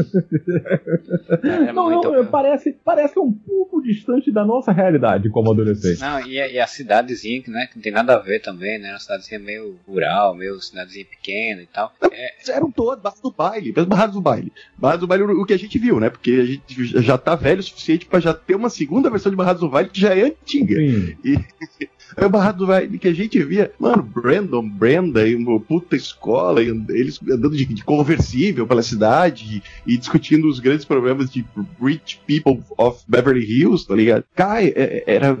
Essas séries de adolescente uh, do, do, nosso tempo, de anos 90 e anos 2000, elas eram muito, muito distantes. E até as mais recentes, como Gossip Girl, tal, elas são muito distantes da realidade de um adolescente, sabe? Eu via Gossip Girl, sim, eu via Gossip Girl, e, cara, a vida dele era tipo, a pessoa fez 18 anos e estava comandando uma empresa, tipo, mega bilionária, assim. Então, é um troço muito que não é.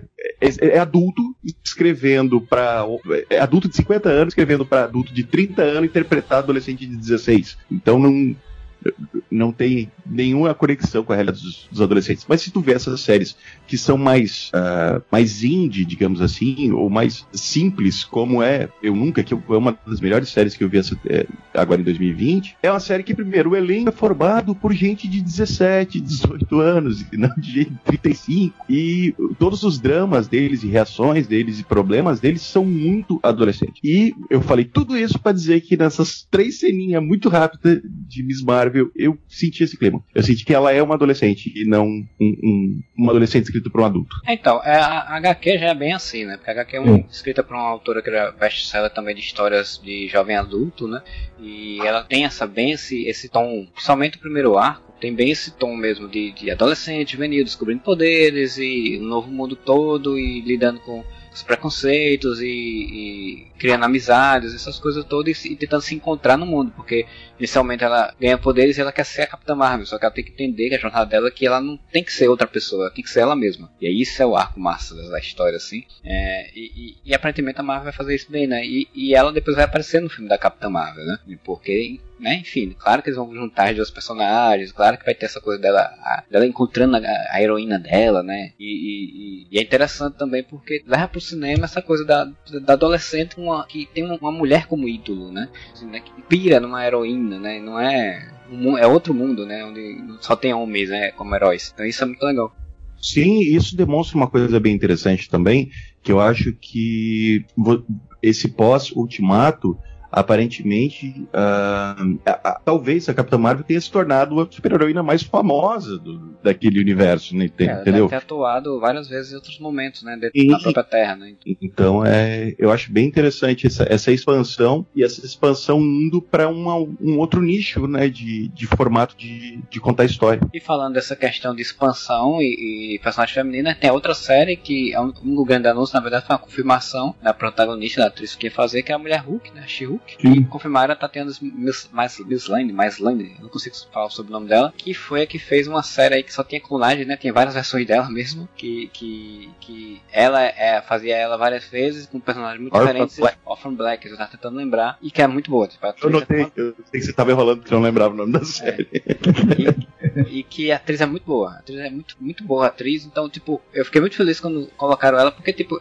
dessa atriz mais recente, digamos assim, série de ação, ela é uma atriz que realmente se encaixaria em fazer alguém que seria uma heroína porradeira. Agora eu tenho uma pergunta para você, fazer para vocês. O que, que, vocês acham? Mulher Hulk, será? Vão pintar a Tatiana de verde ou ela vai ser digital? Porque a Mulher Hulk é diferente do Hulk, né? Sim. É, ela não fica deformada fisicamente, mas ela fica mais alta, né, mais forte. Tipo, não é a mesma pessoa, é a mesma. Tem como ser a mesma visão de, da, da atriz, né? Tem que realmente mudar alguma coisa. Eu não, acho, eu não sei se eles vão só pintar ela de verde. Eu acho que ficaria meio estranho. Tipo, a Tatiana tá, é, é, Amora é, tá de É, porque na verdade tem um problema aí, né? Porque diferente do Hulk, a mulher Hulk, ela se transforma em mulher Hulk e, tipo, ela não quer voltar, porque ela gosta de ser a mulher Hulk. É isso. Então, se na série ela for simplesmente pegar e tiver uma transformação digital que nem você tem no Hulk, vai ficar estranho com relação à ideia da personagem. Tipo, ela vai voltar a ser, tipo, opa, agora eu sou humano. Não, agora eu vou virar mulher Hulk. Então, mas é. é. isso que vai acontecer, provavelmente, porque pelo que eu li, a série vai ser baseada numa minissérie, foi num quadrinho que saiu dela um tempo atrás, em que ela atuava muito como advogada. Era muito focada na atuação dela como advogada, mas em que em alguns momentos. Ela,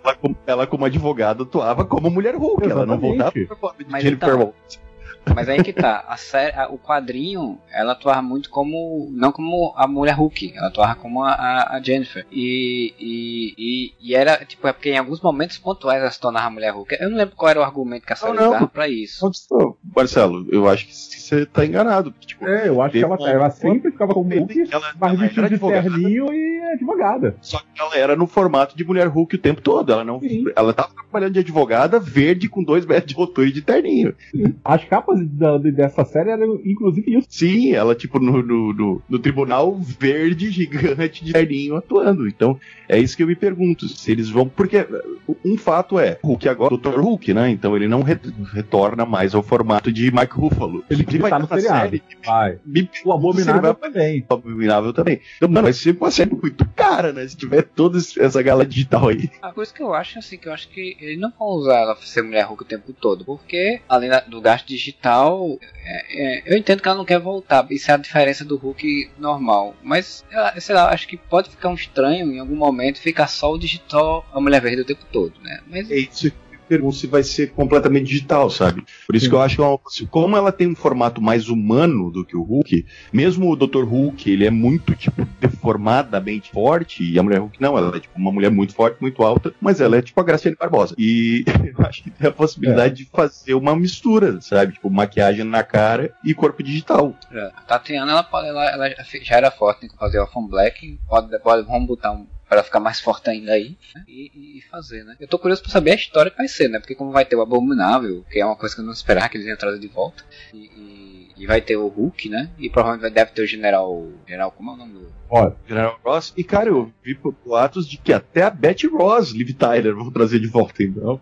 É porque, como eles não podem fazer um filme, eu acho que eles vão usar a série pra mexer as coisas do Hulk que eles não puderam fazer. Né? Eu, eu li também esse lance de que vai ser muito focado no, nesse arco de histórias de, em que foca mais na, na Jennifer advogada, o que eu acho que pode ser genial. Tipo, você colocar ela agindo como mulher Hulk nos tribunais e também, né, como mulher Hulk porradeira, né, senão não vai ter graça. Uh, mas é o que eles poderiam ter feito na série da Jessica Jones e não fizeram, né? Que era a Jessica Jones é. poderia ter se envolvido em vários casos de, de envolvendo coisas é, da Marvel.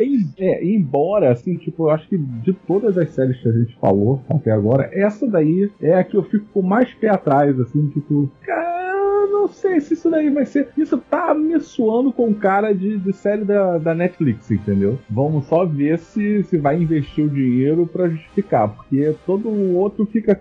Eu tô com maior cara de que eu vou ver aquele seriado da Netflix mesmo. E, não sei, não sei.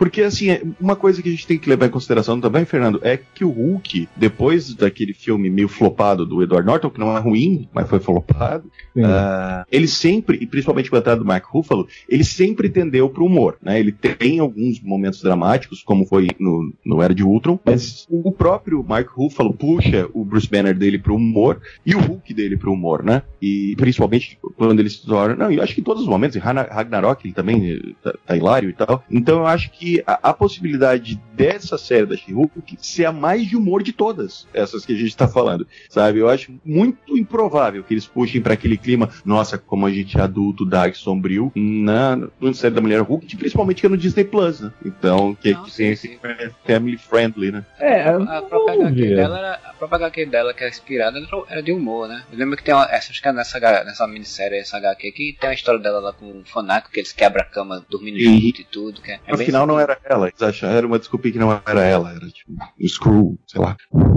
Já que você falou. Ela deitou com fanático. Já que você falou em Screw, dá o um gancho pro Marcelo falar. É, isso mesmo, já que você falou de Screw, tem uma outra série que pegou, me pegou de surpresa bastante, não pela série, porque eu já sabia que ela existia, mas pra quem vai estar na série, né? Que é a série da Invasão Secreta, né? É a série da Invasão Secreta que, tipo, a Invasão Secreta é um, um arco de, dos quadrinhos, onde os Screws se, se, se introduzem na Terra, se, tomando lugar de heróis, e para fazer uma invasão, e era uma coisa que ninguém imaginasse, tipo, ficou pensando quando os Screws apareceram em Capitão Marvel, e que eles eram bonzinhos, né? Assim, e aí? Como é que fica? Os Screws eram vilões e tal. E eu lembro que a gente falou no podcast Capitão Marvel, olha, nada, nada exclui de aparecer uma, um grupo dissidente que seja mal e que queira fazer exatamente o plano da invasão secreta. E aí a Marvel, e aí, vai ter uma série que vai estar o Nick Fury, olha o Samuel Jackson voltando de novo. Samuel Motherfucker Jackson.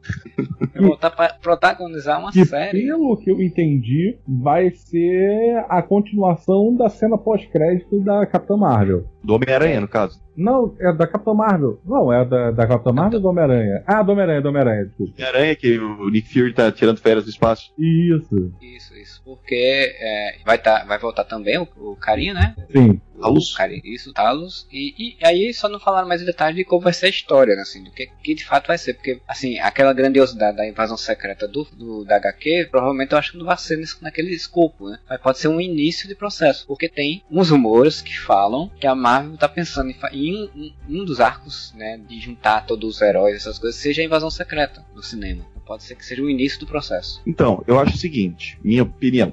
Eu acho que Invasão Secreta, do jeito que foi feito nos quadrinhos, a ideia é muito boa, mas nos quadrinhos ficou uma merda. Eu acho que do jeito que vai ser feito, aparentemente, que é com o Nick Fury de papel principal, principalmente porque ele já tá envolvido com o lance dos Screws, né? Ele já tá ligado no lance dos Screws desde os anos 90, Isso. então e assim, ah, não, mas os Screws eram bonzinhos. Mano, não existe um povo que é totalmente bonzinho, sim, total, sim, totalmente. Não. Sim, tem gente escrota em qualquer lugar. Tá, tem a raça Screw, o Nick Fury conheceu ali nos anos 90. A galera de boa, né? O Talos e a turma dele que tava de boa. Mas, porra, é uma raça inteira, mano. Não é todo mundo de boa. Então eu acho que essa série vai funcionar dessa ideia de que, tipo, tem os Skrull no cu tão infiltrados na Terra e vai ser um lance mais de espionagem, porque pro Nick Fury ser o protagonista, vai ser uma série de espionagem, né? Se fosse passar uma série de porradaria, essa é um no filme da Capitã Marvel. É. Então vai ser de espionagem. E o lance da invasão em si provavelmente vai, vai ser Nick Fury, Shield e a descoberta de que existem esses Skrulls infiltrados na Terra. Então acho que a invasão em si, eles não vão abordar mais pra frente. Tipo,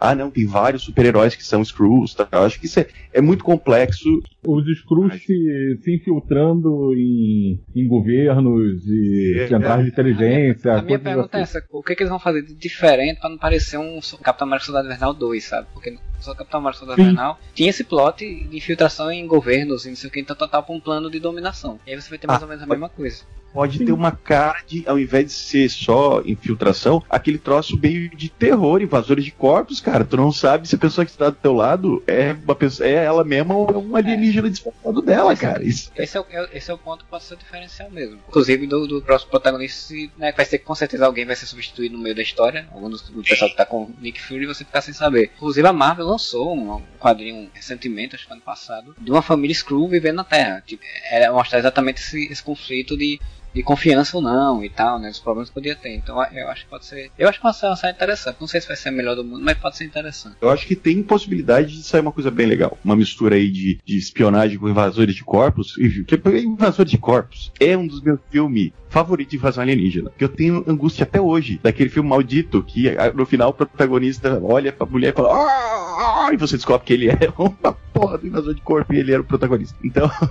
é spoiler de um filme de 1970 e pouco, gente. Tá não é liberado, eu acho. Eu acho até mais interessante isso, porque me desanimava muito a ideia de um filme dos Vingadores com invasão secreta, sabia? Com esse lance de tipo, ah, não, então a América sempre foi um Skrull, sabe? É, é, é preguiçoso. É preguiçoso. E você ir para esse lado de pegar a ideia e transformar e dar a ideia de que eles estão se filtrando agora, até porque os Skrulls já meio que têm contato com as coisas até, então os Paulo Cu iam aproveitar isso, né? O que eu acho sim que eles podem estar construindo, Marcelo, uma guerra Kree-Skrull gigante pro cinema mais pra frente, depois de Invasão Secreta. E daí sim é o vilão que sai um, um filme bom. É, isso aí pode ser um Capitão, uma Capitão Marvel 3, né? Ou Vingador. Eu não acho que vai ser Vingadores porque acho que vai ser muito ligado a Capitão. Não duvidaria que eles usassem no Capitão Marvel 3 porque já tem toda essa história do, dela com os Skrulls e com os Kree. Sim, concordo. Mas eu, eu acho que Chris Crew, a guerra Chris Crew, abre um precedente muito grande para você fazer a Capitã Marvel liderando uma equipe de Vingadores para. É, pode ser o, o, Guerra Civil, né? Que tipo, tinha todos os personagens. Isso, tinha os Vingadores, mas era o filme do Capitão América. É. Que a Marvel adora fazer isso, né? Inclusive vai fazer agora com outros filmes também. É, então, quase todos os filmes da Marvel agora vai ser Team Up, né? Vai ser. O filme é dele, mas tem gente junto.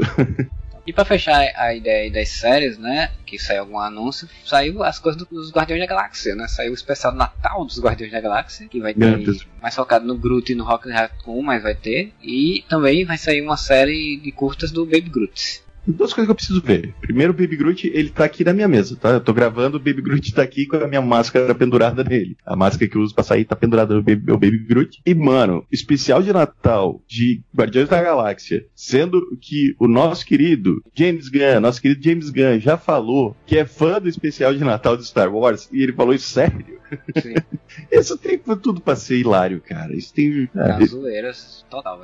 Guardiões da Galáxia é um troço que, se fosse um seriado, eu ia ver se tivesse 10 temporadas. Sabe? Guardiões da Galáxia é muito bom pra mim. É, é, é, é a mesma coisa, tipo, eu não sei, não sei nem o que esperar, mas vou ver, né? Não tem como não, é, esperar. Com o James Gunn na coordenação, não tem como não esperar nada. E, e, e é isso. Mas salientar, inclusive, que, que Guardiões da Galáxia ainda vão aparecer no filme do Thor, né? Então... Uma pequena cutucada na DC, porque me veio uma piada hoje. E no mesmo dia que eu vi o lance do, dos curtas do Baby Groot, eu vi aquela notícia do Zack Snyder falando: Liga da Justiça Snyder Cut vai ser para maiores de 16 anos por causa da sua violência e profanidade. Vai falar palavrão. Eu li aquilo, pensei imediatamente, porque eu vi no, no Twitter do Change, na verdade. Do lado tava o negócio da Pepe, eu pensei, nossa, é tudo, né?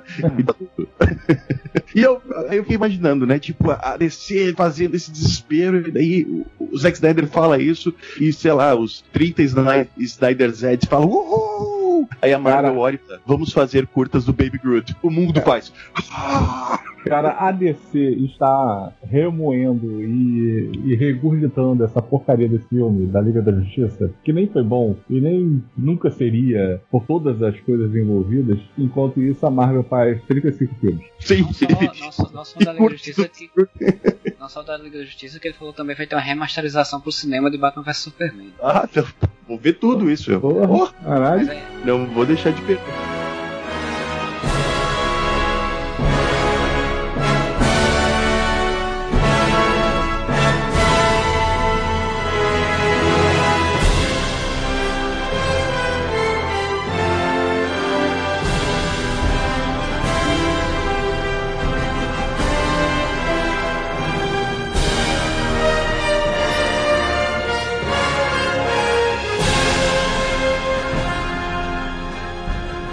Passada agora então pelos filmes, né? Já tem, já tem alguns filmes que já tinham sido anunciados, eles só anunciaram mudança de data e anunciaram, né, mostraram o elenco, né? Como os Eternos, Shang-Chi, a Viúva Negra, o Blade, que eles já tinham falado também, a Capitã Marvel, que eles já tinham falado também, e o Pantera Negra, que eles anunciaram o, o, o, as mudanças também de datas e que não vão substituir o ator, né? Sim. Boseman que faleceu recentemente, não vão substituir, mas vão explorar mais Wakanda, é, seja lá o que isso vai ser. Então vamos começar pela Viúva Negra, que assim, não, não tem nem necessidade de se estender muito, né, É, Gel? que é o que tem Mas mais tem informações. Eles têm trailer, tem tudo. Né? O filme já era pra ter saído, né? Isso, Aí- só não saiu por causa da pandemia. A Disney ainda não confirmou se vai ser só no cinema ou se. Porque uma coisa Acho que confirmou, gente, a falou, Disney tá fazendo, confirmou que vai ser tudo no cinema, assim. É, ela não Ah, vai é? streaming não. Isso.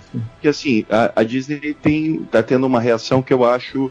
Eu acho a reação da Warner de, de garantir vai sair tudo no streaming responsável por um lado, né? Eu acho um pouco irresponsável dizer, não, foda-se esse vírus, nós vamos lançar no cinema.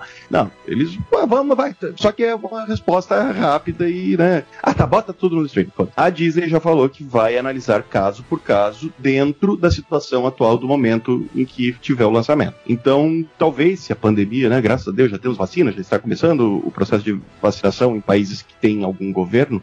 E, E- provavelmente por conta disso vai sair no cinema, porque o Vai processo sair no está cinema. iniciando, né? Vai ter mais tempo para as coisas né? E tá, tá para março, se não me engano, ou abril, né? A, a Viúva Negra. Então talvez tenha tempo hábil para que, pra que vá para o cinema. E, e, e tô empolgado, eu acho que é um filme que ele tá vindo muito atrasado, né? Ele tá vindo muitos anos depois do que ele deveria ter saído. Esse filme era para ter saído logo depois de Guerra Civil. Porque uma coisa que eu sinto falta, eu acho que eu já devo ter citado isso em algum podcast, é que eu senti muita falta entre Guerra Civil e o, o Vingadores Guerra Guerra Infinita, alguma coisa que nos contextualizasse o que, que aconteceu entre esses personagens que se separaram. Porque a gente não viu, né? Depois de Guerra Civil, a gente já foi pra Homem-Aranha. Não, desculpa, depois de Guerra Civil, a gente foi pra Doutor Estranho, que não tinha nenhuma ligação, não tinha, né, sequer tinha envolvimento com, com a situação. Depois teve Guardiões da Galáxia, mesma situação. Homem-Aranha ah, de volta ao lar, que só mostra o que aconteceu com o Tony, né? Tipo, ok, e com o próprio Peter, obviamente.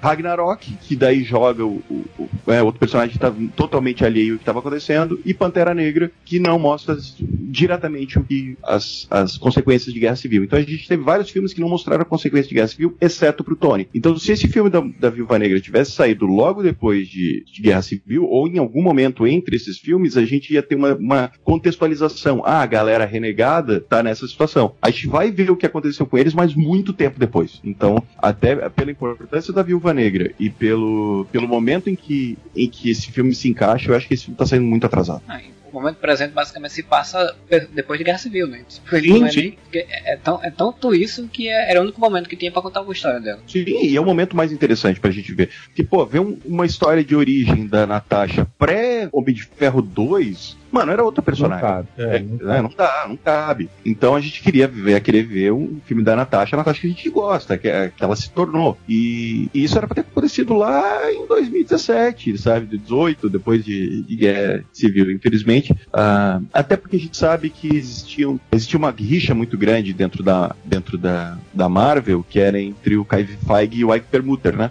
E que o Kevin Feige tinha um pensamento mais progressista, vamos, pô, quer- queremos ah, personagens femininas, queremos protagonistas femininas, enquanto a Ike Permuter falava, não, não, não, protagonistas femininas não vendem, é só você ver o filme da Electra. Ninguém quer ver isso, olha o filme da Electra, não deu nada. Não é porque foi uma bosta, né? Porque foi uma mulher. Não, não, e... não, não é, não é porque o roteiro é uma porcaria, não é porque os efeitos. Não, não, é, é porque é uma mulher protagonista. É porque mulheres, exato. Então, depois que o Ike Permuter levou um pé na bunda da Marvel e o Kevin Feige é, assumiu uma mais poderes e mais autonomia dentro do. É tanto que, pô, o Homem de Ferro 3 era pra ter uma vilã, né? Se não me engano, era uma vilã, a vilã principal, e ele falou: não, não, não, não, nada disso, tem que ser homem, só homem, só meninos gostam de super-herói. E então, até por esses motivos internos que esse filme da, da, da viúva só saiu agora. Mas, porra, olha a importância da viúva, cara. A gente, uma vez a gente comentou num podcast que, antes de Thor Ragnarok, que a Marvel planejava que a Trindade fosse Thor, Capitão América e, e Homem de Ferro, e a Trindade na verdade, era Viúva Negra, Capitão América e Homem de Ferro. Né? E então, muito, muito, muito tempo para você ter um filme da Viúva. E sobre Pantera, que vocês têm alguma coisa pra contar?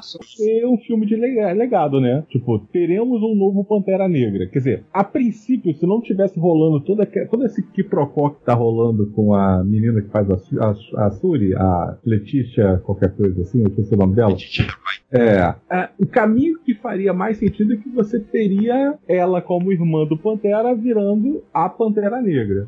Agora eu não sei se vai ser assim, se vai ter algum outro homem que vai assumir o manto do Pantera Negra. É, ela, inclusive, a Marvel, a Marvel chamou para uma conversa séria, né? Eu não acho que vai ter um outro homem. Eu acho tipo, que a Marvel vai... Para de falar bosta, né? Foi a conversa séria. É, eu não acho que vai ser outro homem, na verdade, porque eu acho que vai ser. Eu acho que eles vão criar não, ninguém novo, assim. Eu acho que eles vão usar a Lupita nenhum. Vai ser Pode a Lupita. Ser. Escreve, escreve, tô dizendo. É a Lupita. Porque a Lupita. Se não, vacilo. É, porque a Lupita é uma atriz super conhecida, ela ganhou Oscar, é um grande nome do elenco e ela era guerreira, né? Era tipo a parceira guerreira dele, né? É, então, tipo, ela tem mais cara de se tornar uma pessoa de luta do que a Shuri. A Shuri ela tem mais cara de técnica mesmo, é uma pessoa da tecnologia. Eu, se, a gente, se a gente pegar assim, a, a, as possibilidades, né? Uh, vamos supor, quem poderia dar o manto de Pantera Negra? Seria a Shuri, por ser irmã, mas aí tem, tem um, caso. Que tá, a Shuri é irmã, mas a gente tem que lembrar que dentro do, do lance do Pantera Negra de Wakanda, o rei não é necessariamente da família, tanto que o, o, o, o T'Chaka quase perdeu né, a, a, o direito a, a coroa naquela, naquela batalha. A Shuri não ia cair na porrada com alguém lá na beira, da, na beira do precipício ganhar. Ela é pô, o cérebro do bagulho, ela não é porradeira. A outra. Assim, eu, eu acho que mesmo que não tivesse tido a treta com a Letitia, eu acho que não ia ser ela. Outra possibilidade ia ser o. Putz, o, o que luta com ele, eu esqueci o nome do, do personagem, que, que é o, o, protagonista de Us. É... Até o Koi seria mais, mais lógico. O, é, um Baco. Um Baco, ele mesmo. Eu também acho que não não faria lógica, tá ligado? Ele é um bom personagem coadjuvante. A Okoye seria uma possibilidade. Mas a Okoye, eu acho que ela já criou uma persona própria dentro da, da Marvel, entendeu? Ela não tem que. Ela já é a Okoye. Ela já é aquela, aquela chefe da guarda fodona e tal. Então você colocar ela como Pantera Negra, meio que, ah, tá, mas agora não é mais. É, é ela tem uma, uma persona muito forte. A Nakia, que é a personagem da Lupita, ela é uma personagem muito boa no primeiro Pantera Negra, mas ela não é desenvolvida, né? Ela é tipo a essa agente secreta da, de Wakanda. Ela não aparece depois de Pantera Negra, não aparece Guerra Infinita, ela não aparece em, em, em, Ultimato, mas ela é um personagem muito forte e ela é a fucking Lupita Nyong'o, cara. Você não coloca a Lupita no filme pra ser a coadjuvante, a namoradinha do herói. Então, uh, infelizmente, com essa tragédia do Chadwick, eu acho que seria até honrando o nome dele, não colocar outro homem no papel e colocar a Lupita, pelo, pelo star power que ela tem, pelo talento que ela tem, e, pô, porque a personagem faz muito sentido se tornar, sabe? Eu acho que o filme tem que ser um filme de legado, ele tem que prestar homenagem ao Chadwick e ao personagem do T'Chaka, inclusive unir uma coisa na outra, sabe? A, a homenagem ela tem que, que juntar o, o, homem e o personagem numa coisa só. E você ter esse lance de quem vai ser o próximo Pantera, enquanto você espera que seja um homem, acaba se tornando a Nakia e, e seria, eu acho, uma forma muito respeitosa de seguir o legado do, do T'Chaka e do Chadwick Boseman. Mas vocês concordam da não substituição? Porque algumas pessoas, é, é, quando ele faleceu e tal, começou a ser discussões, pessoas falaram, mas, mas, mas uh, outros atores já morreram durante produções e, e, substituíram eles e tal. E eu sempre defendi que, que não tinha lógica me substituir, porque ele era um ator que era muito personagem, tanto até fora, né, do, do pro cinema. Então, eu, eu acho que realmente substituir ele não era uma boa ideia. Mas vocês concordam com isso então? Totalmente. Eu acho que, tipo, substituir o Chadwick. A gente tem que pensar uma coisa muito importante. Uh, primeiro, a Marvel, ela, ela ficou meio conhecida por, pelos personagens e os atores se tornarem meio que uma coisa só, né? Então, uh, Tony Stark é o Robert Downey Jr. Eles não vão, ah não, o Robert Downey Jr. saiu, vamos botar aqui o Patrick Dempsey para fazer. O Steve Trevor é o Chris sabe? O, o Thor é o Chris Hemsworth. E, acima de tudo, o Chadwick, quando assumiu o papel do Pantera Negra, do T'Chaka, ele se tornou um símbolo muito importante. A gente sabe a importância que o filme Pantera Negra tem em questão de representatividade, em questão de uma mudança de paradigmas dentro do cinema americano. Eu acho que é o primeiro filme de ação blockbuster americano gigante que tem um elenco majoritariamente negro e não é um filme uh, feito para público negro, entendeu? Quando eu digo isso, não é feito para o público negro no sentido de tipo segregado, não é um filme segregado, como a gente via antigamente, quando a gente via nos anos 90, nos anos 80, filmes que tinham uh, elencos majoritariamente negros, eles eram vendidos como filmes segregários, sabe? Se só para é, é, especificamente o público negro, enquanto filmes com um elenco majoritariamente branco eram feitos para o público em geral. O, o, o Pantera Negra foi um filme feito para o público geral, um blockbuster que gerou mais de um bilhão de, de arrecadação, com um protagonista e um elenco negro muito grande e muito foda. E, e, então ele se tornou mais do que só um intérprete, ele se tornou a representação disso. Você substitui o Chadwick por qualquer ator, por mais bem intencionado ou talentoso que seja, seria um pouco desrespeitoso. Pelo menos agora. Talvez daqui 20 anos, quando houver um reboot de Pantera Negra, tranquilo. Agora, uh, após a morte dele, e acima de tudo, a forma da morte dele. A gente não pode esquecer que ele estava gravando esses filmes e o bicho estava treinando e ficando gigante de forte para ser o T'Chaka, lutando contra um câncer. E um câncer em fase bem adiantada, bem avançada. E sem nunca revelar isso pro público. A gente não sabia. A gente só soube que ele tinha câncer quando ele morreu, cara. Isso é muito foda, sabe? Então o cara foi um super-herói real. Ele não deixou a, o problema pessoal dele, a doença dele que estava matando ele, impedir que ele passasse essa mensagem que ele queria passar. É, é uma substituição impraticável, impossível, na minha humilde opinião. Porém, sempre correto. Eu acho, inclusive, que sendo a Lupita Pantera Negra, eu acho que vão, a saída que eles vão fazer é que o T'Challa vai estar tá agindo como rei fora de Wakanda, né? Em algum não, local. Eu acho que eles vão matar o personagem. Sim, eu também acho. Matar, eu, eu acho que seria,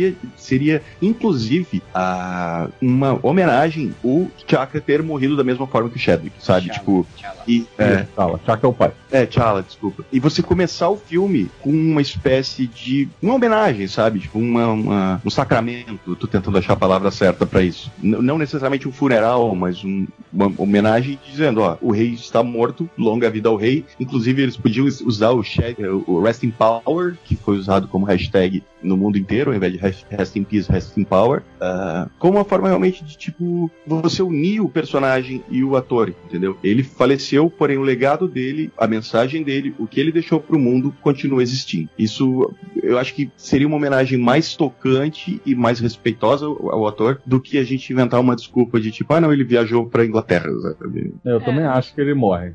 Acho que vai ser oficialmente morto. É, eu não sei, eu não sei, eu não acho que eu não acho que necessariamente precisava matá-lo, o personagem, né? É, eu acho que dá pra você fazer uma história em que ele não estava atuando no momento em Wakanda e por uma necessidade a, a Lupita utilizaria a roupa, né? Mas se eles fizerem, e é Marvel, né? Marvel é sensível para isso, se eles fizerem de uma forma, como você falou aí, que seja bonita, bem feita, bem organizada, bem, né? Que fique ok pra história, inclusive, né? Pra substituição dele como rei, e aí eu acho que seria, seria interessante ver mesmo. Não, o problema de não matar ele é que, assim, pensando neste filme, vamos pensar apenas em, em Pantera Negra 2, não tem problema nenhum. Ele podia não estar morto. Ele podia estar em alguma ação, outra ação, coisa de rei, qualquer coisa que você queira. Não tem problema nenhum. Mas pensando a longo prazo, que é o que a Marvel pensa, aí não faz muito sentido. Depois ele teria que matá-lo, né? Exatamente, aí depois ele não volta, nunca mais volta, ele tá sempre fazendo uma outra coisa. Porra. E tem, tem outra coisa que, que eu acho importante, é, é a Marvel passar a mensagem, porque se eles não vão substituir o ator, a mensagem que eles estão passando é Chadwick Boseman é o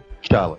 Então, se eles estão falando isso, se eles começam um filme com uma grande homenagem, como se fosse um, um, né, um funeral a ele, um, um, ou algo do tipo, você está dizendo, a partir do momento que Chadwick Boseman faleceu, o T'Challa também faleceu. Exatamente. Esse personagem não vai existir mais sem ter esse intérprete, porque... Pantera Negra, Pantera Negra passa a ser como legado porque ele é uma ideia, né? Porque é uma ideia. O, o, o, o Pantera Negra é um legado, entendeu? A, a pessoa, o, o símbolo T'Challa não existe mais. E o que fica é o legado dele. Eu acho isso uma mensagem muito forte. E esse filme tem chance de ser um dos filmes mais emocionantes da Marvel por motivos péssimos. Mas tem chance de ser uma homenagem linda da galera se desapaixonando do cinema. Mas aí seguindo, a gente tem ainda é, o filme do Thor, né? Que não tem. As grandes novidades foram só que. Que o Batman é o vilão. Que o Batman vai ser o assassino de deuses, né? Carniceiro dos deuses. De Deus. Ah, é, é o açougueiro, né? Butcher. É o açougueiro de deuses que a James Foster vai ter, né? Isso já faz, saiu faz um tempo que ela vai ter câncer de fato, né? A personagem, e vai ser a mesma coisa do quadrinho, quando ela ganha, vira Thor. É, o câncer é, segura por um tempo, mas aí depois quando volta, volta com força total. Então provavelmente em algum momento ela pode ser que ela tenha que morrer no filme também. E o que mais que tem no ditado? Acho que isso tem o que o Guardião da Galáxia vai aparecer, né? Que o, o Star-Lord vai estar no filme também. E provavelmente o Thor vai rojar um outro martelo. No caso, os Asgardianos da galáxia. Os Asgardianos das Galáxias. Cara, já começa que o nome desse filme é Thor, o Amor e o Poder. Aí já O se Amor e o Poder. posição, Amor e trovão. Não, é amor e poder, tá cara. bom, Mas aqui tinha que ser Amor e Poder. você, desculpa, Marcelo, mas assim, claramente você não está traduzindo corretamente o inglês. Todo mundo sabe que é o amor e o poder e acabou. E tem que começar com Rosana. Tem que começar Thor chegando na Terra, tocando como uma deusa. Você me mantém. Eu não espero menos de Taika. Eu espero menos de Taika. Cara, se você for ver que, que, a, a- que a frase não é, né? Porque, tipo, a Jane Foster só se mantém viva porque ela virou uma deusa. Como uma deusa, você me mantém. Tá? Exato. Então, Mas cara, é, vai, vai- isso vai ser muito legal. Cara, vamos, vamos ser bem sinceros.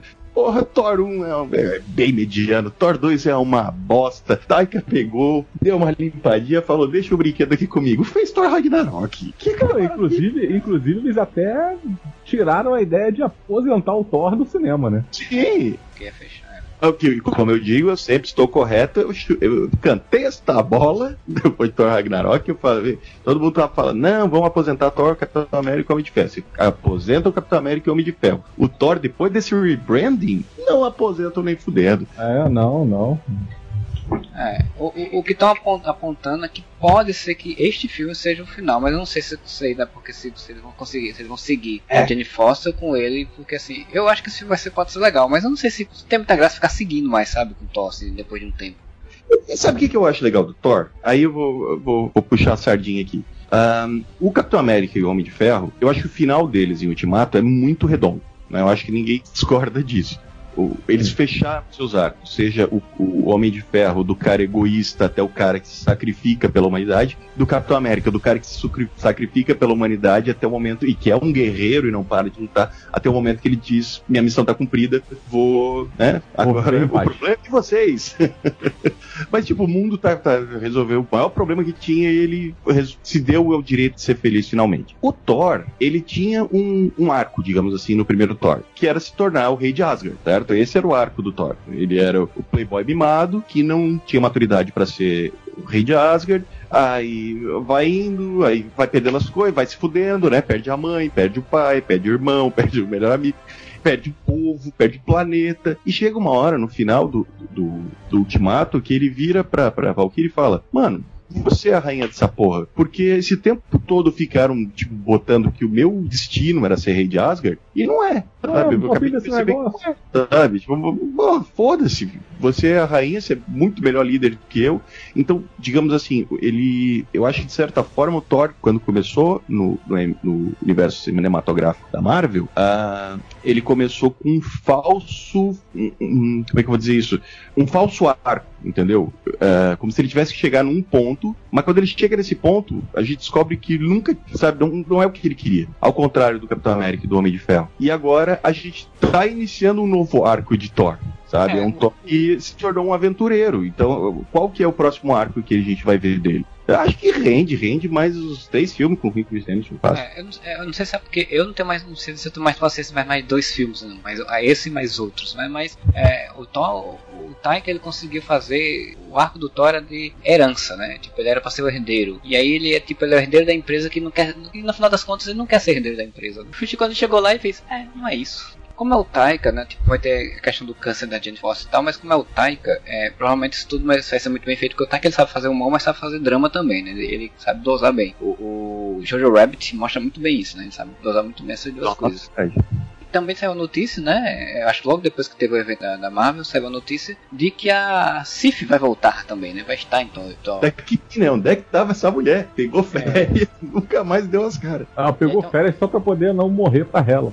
É. E, e é, tem um amigo meu, inclusive, que ele fala que ele, quando sai a ação dele, fez: tem, abemos, né, temos a rainha de Asgard, né? Que na visão dele, ele, ele aposta que ela vai ser a. vai se casar com a Valkyria. Ah, isso aí apoio, apoio, tipo o que eu acho muito foda também, acho muito legal, porque você tem também, né, a Valkyria também vai voltar, e vai, as Valkyrias provavelmente vão voltar também, vai ter, porque vai ter toda uma guerra, né, provavelmente vai ter toda uma guerra contra o, o Christian Bale. filme bem interessante de assistir. Cara, é Taika. O nome do filme é Amor e o Poder. É, o logo é só, me dá, só me manda a trilha sonora, que se dane o resto. Gente, Taika conseguiu fazer uma, uma comércio da Coca-Cola de Natal. Lindo. Não sei se você chegará a ver. Taika faz tudo, cara. E como já é de costume, eu, eu, sou capaz de apostar que as participações dos Guardiões da Galáxia vai ter o James Gunn escrevendo as cenas. Então. E pra, pra parte final dos filmes da Marvel, a gente vai pro momento multiverso, né? Três filmes agora que só são do multiverso. Que eu tô estreando o Multiverso da Loucura, Homem-Formiga e Vesca Quanto Mania, que nome maravilhoso. E Homem-Aranha 3, né? Que todos os três filmes vão conversar sobre o multiverso e vão ter umas 50 mil pessoas participando. Homem-Aranha Casa Cheia, né? Provavelmente vai ser o nome do terceiro filme. Casa muito cheia. Casa Cheia. E, assim, é tudo rumor, né? Nada foi muito confirmado ainda. A única coisa que a gente sabe confirmada é Tom Holland e o Benedito vai ser o novo, o novo mentor da. O novo Homem, homem de Ferro. É, e. Mas eu acho que esse papo de ser mentor também, se bem que a Marvel com essa mania de botar os mentores pro Tom Holland, não duvido. Mas eu tô imaginando, Mike, vai ser um negócio do tipo Homem-Aranha tá fudido, precisa da ajuda do super-herói, vai pedir pra quem? Né? Quem que ele conhece ali em Nova York que ainda tá rodando? É o, o Doutor Estranho, né? Vai bater lá na porta do seu Steve. Vai falar, que fudeu aqui pra mim? Pode me dar é, ajuda? No quadrinho ele foi a ele que ele pediu quando a, a identidade dele foi revelada e o pessoal veio caçar ele, né? Aí, ele, foi, ele foi atrás do Doutor Estranho pro Doutor Estranho fazer uma kizumba lá e apagamento das pessoas quem ele era. Ele fez de fato funcionou, né? O que se fala é que se for a questão do multiverso mesmo, você já falou que vai ter a Gwen Stacy, já falou que vai ter a Mary Jane, já falou que vai ter os outros Homem-Aranha. Não, não, ter... não, não, você tá perdendo tempo. É... Você pode simplesmente dizer que é quem que falaram que não vai estar. Tá. É, eu é, não vou estar tá no filme. Eu, te, é. eu, tenho impressão, eu tenho impressão que a Sony, no caso, né, porque a Sony pirou, vamos fazer o multiverso. É, Marvel faz o multiverso pra nós aí que nós queremos também. Nós queremos Spider-Verse do cinema. Eu tenho a impressão que a Sony pegou, mandou um e-mail pra todo mundo que fez os filmes anteriores. Quem respondeu tá no elenco. Tá pois é. é, o filme de Molina foi o único confirmado de fato, né? Eu acho. Nem ele, não, nem, o Electro. Nem, nem, ele, nem o Jim Fox ainda foram oficialmente confirmados, sabe? Tipo, não tá lá, pô, tá, elenco de. É, mas já saiu notícias que eles estão em negociações avançadas e tal. Se tá em negociação, meu amigo, vai. Ah, é. mais, mais fácil ir do que não ir na, na, desse, com a Disney, né? O, o, o, que eu acho curioso assim, tem um amigo meu conversando com ele, ele falando que disse que, rapaz, sabe o que eu aposto? O que é que vai ser esse negócio multiverso? O Homem-Aranha vai ser estagiário do Doutor Estranho, e aí ele, como uma garota atrapalhada, vai fazer alguma merda e abrir um portal. E aí vai vir vilões a, da, dele, de outras realidades, e aí ele vai ter que chamar os outros Homem-Aranha pra ajudar, porque ele sozinho não dá conta. Cara, eu, eu, tô, eu tô muito curioso para saber como é que eles vão misturar esse lance da fuga do Peter, porque agora ele é procurado pela polícia pelo assassinato do mistério, né? E o multiverso. Eu tô muito curioso como é que também. Isso. Porque, tipo, quando, com, essa, com esse plot da, da identidade revelada e ele ser procurado pela polícia, cara, era, uma, era pra ser um filme de perseguição contra ele, de, sei lá, você botar, como eu sempre falo, botar o Craven, botar uh, o, o Escorpião, que já apareceu no primeiro filme, botar outros, né? Tipo, botar vilões que novos, não necessariamente de outras realidades, mas que começasse a caçar ele e ele tivesse que provar a própria inocência. Isso já era um filme ok, né? Você já pode dizer, ah, legal. O, o, que eu consigo imaginar agora, falando sobre isso, é assim, uh, vai ter o lance de. Porque assim, se, os, os que meio que tá certo que estão que, que negociando mesmo é o Jim Fox e o, e o Alfred Molina. Uh, mas a gente tem notícia e se, cara, se tá conversando que provavelmente vai rolar, de Andrew Garfield. O Andrew Garfield, mano, ele deve tá maluco pra fazer isso. O bicho ficou fazendo Homem-Aranha em programa de humor tirando sarro de não ter filme há muito tempo. Ele tá louco, dá 10 reais pra esse menino que ele faz. O, Tobey Maguire com o Sam Raimi trabalhando pra Marvel agora, né? Pra Marvel Disney, fica até. Muito. Pode ser que... e, e acho que, tipo, Kirsten Dunst talvez seja uma, uma que, eu, que eu tenha mais dúvida que vá topar, voltar, é. ou coisa do tipo. A Emma Stone, o pessoal fala que, o rumor fala que o que estaria, poderia atrapalhando é a gravidez dela, que ela engravidou. Sim.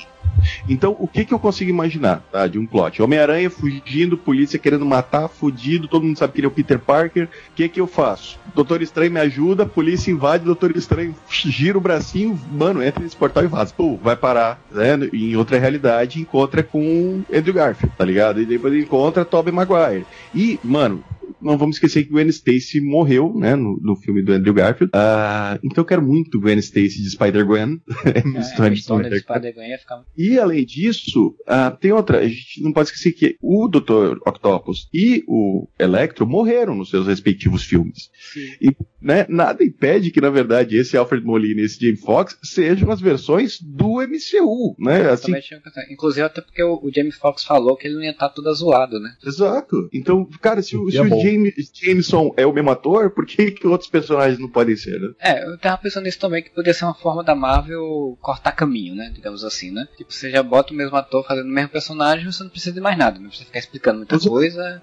E daí, você lança, usar o lance do multiverso, eu acho interessante. Se vai ter Doutor Estranho, vai ter multiverso, cara. Eles não tem que eles enfiar o Doutor Estranho no filme do Homem-Aranha se não, não fosse para ter multiverso mesmo, porque esse é o grande tema dessa fase, né? Depois, quando a gente sim, né, operações finais, a gente vai perceber isso. E então, cara, com certeza, com certeza vai ter, daqui a pouco vai vai estar tá assinado. E isso também, de certa forma, se a gente pensar, não sei se é o objetivo da Marvel resolver o lance da identidade do, do Aranha, mas se você se a gente visse os quatro, tá vendo? os três Homem-Aranhas e a Mulher-Aranha juntos no MCU, tentando descobrir o que aconteceu com o mistério, limpando a barra do Peter, ainda justificaria o Peter aparecer, ter um Homem-Aranha lá pendurado e ele dizer, eu não sou eu, caralho.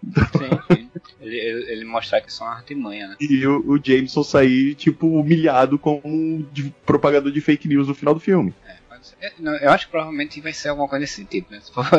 Vai ser uma coisa bem dessa piada mesmo, assim, né? Essa é a pegada das histórias. E aí você vai ter o, o Doutor Estranho no Multiverso da Loucura, que vai ter também um monte de gente, inclusive vai ter uma pessoa que eu não imaginei que ia estar, que é a América Chaves, né? Que ela é, é a, América, né? É, Miss América. É Miss América, né? Tipo, é porque ela não usa o nome de Miss América, né? Ela usa o nome de América. E, que ela deu uma realidade alternativa também, um outro mundo, onde só existe, se não me engano, só existe mulheres, eu acho, heroínas, um negócio assim. E ela é, ela é mandada pra, pra Terra normal. Então, tipo, é mais uma personagem vindo de outro mundo. Né? Além da Wanda, né, que vai estar também, do Mordor, que vai estar também, do Pesadelo também vai ser o vilão e outras coisas. E, e os rumores de Tobey Maguire de novo, né? Porque diz que o Tobey Maguire está negociando. Aí é tudo rumor, tá, gente? Não é nada confirmado. É, porque o Sam Raimi é o diretor o Sam Raimi de diretor e dizem que Tobey Maguire, Andrew Garfield estaria negociando para um contrato para um filme e Tobey Maguire para dois. Se for para dois, a gente sabe para qual é o segundo, né?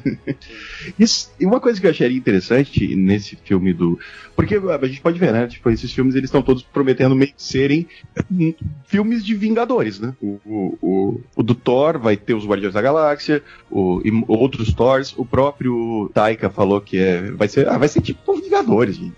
Vai ser, Sim, vai ter gente, Homem-Aranha vai ter, provavelmente vai ser Spider-Verse, então vai ter uma equipe de Homens-Aranhas, e eu ia achar muito legal se no Doutor Estranho, que devia se chamar Doutor Estranho Feiticeiro Escarlate, inclusive, uh, o, o Estranho montasse, não sei, não sei quem ele vai enfrentar, não sabe ainda o pesadelo, mas de que forma, mas para enfrentar a ameaça, ele criasse uma espécie de Vingadores de universos alternativos. E daí volta o que eu falei lá do Arif, mano. É uma coisa que eles podem brincar muito, de trazer uma, uma Peg Carter Capitã Britânia pra equipe, sabe? E no final, o Doutor Estranho e a Feiticeira estarem liderando uma equipe que tem América Chaves, tem personagens de vários.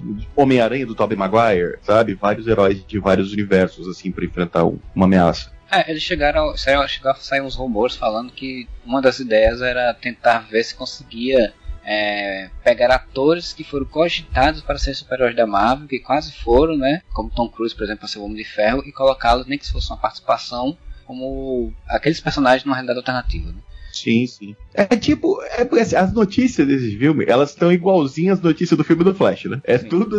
Agora vai ter o Michael Keaton. E vai ter também, vai ter o Christian Bale. E também vai ter o Val Kilmer. E também vai ter, sabe? E vai ter o Nicolas. O último que eu vi do Flash que vai ter o Nicolas Cage como Superman. então.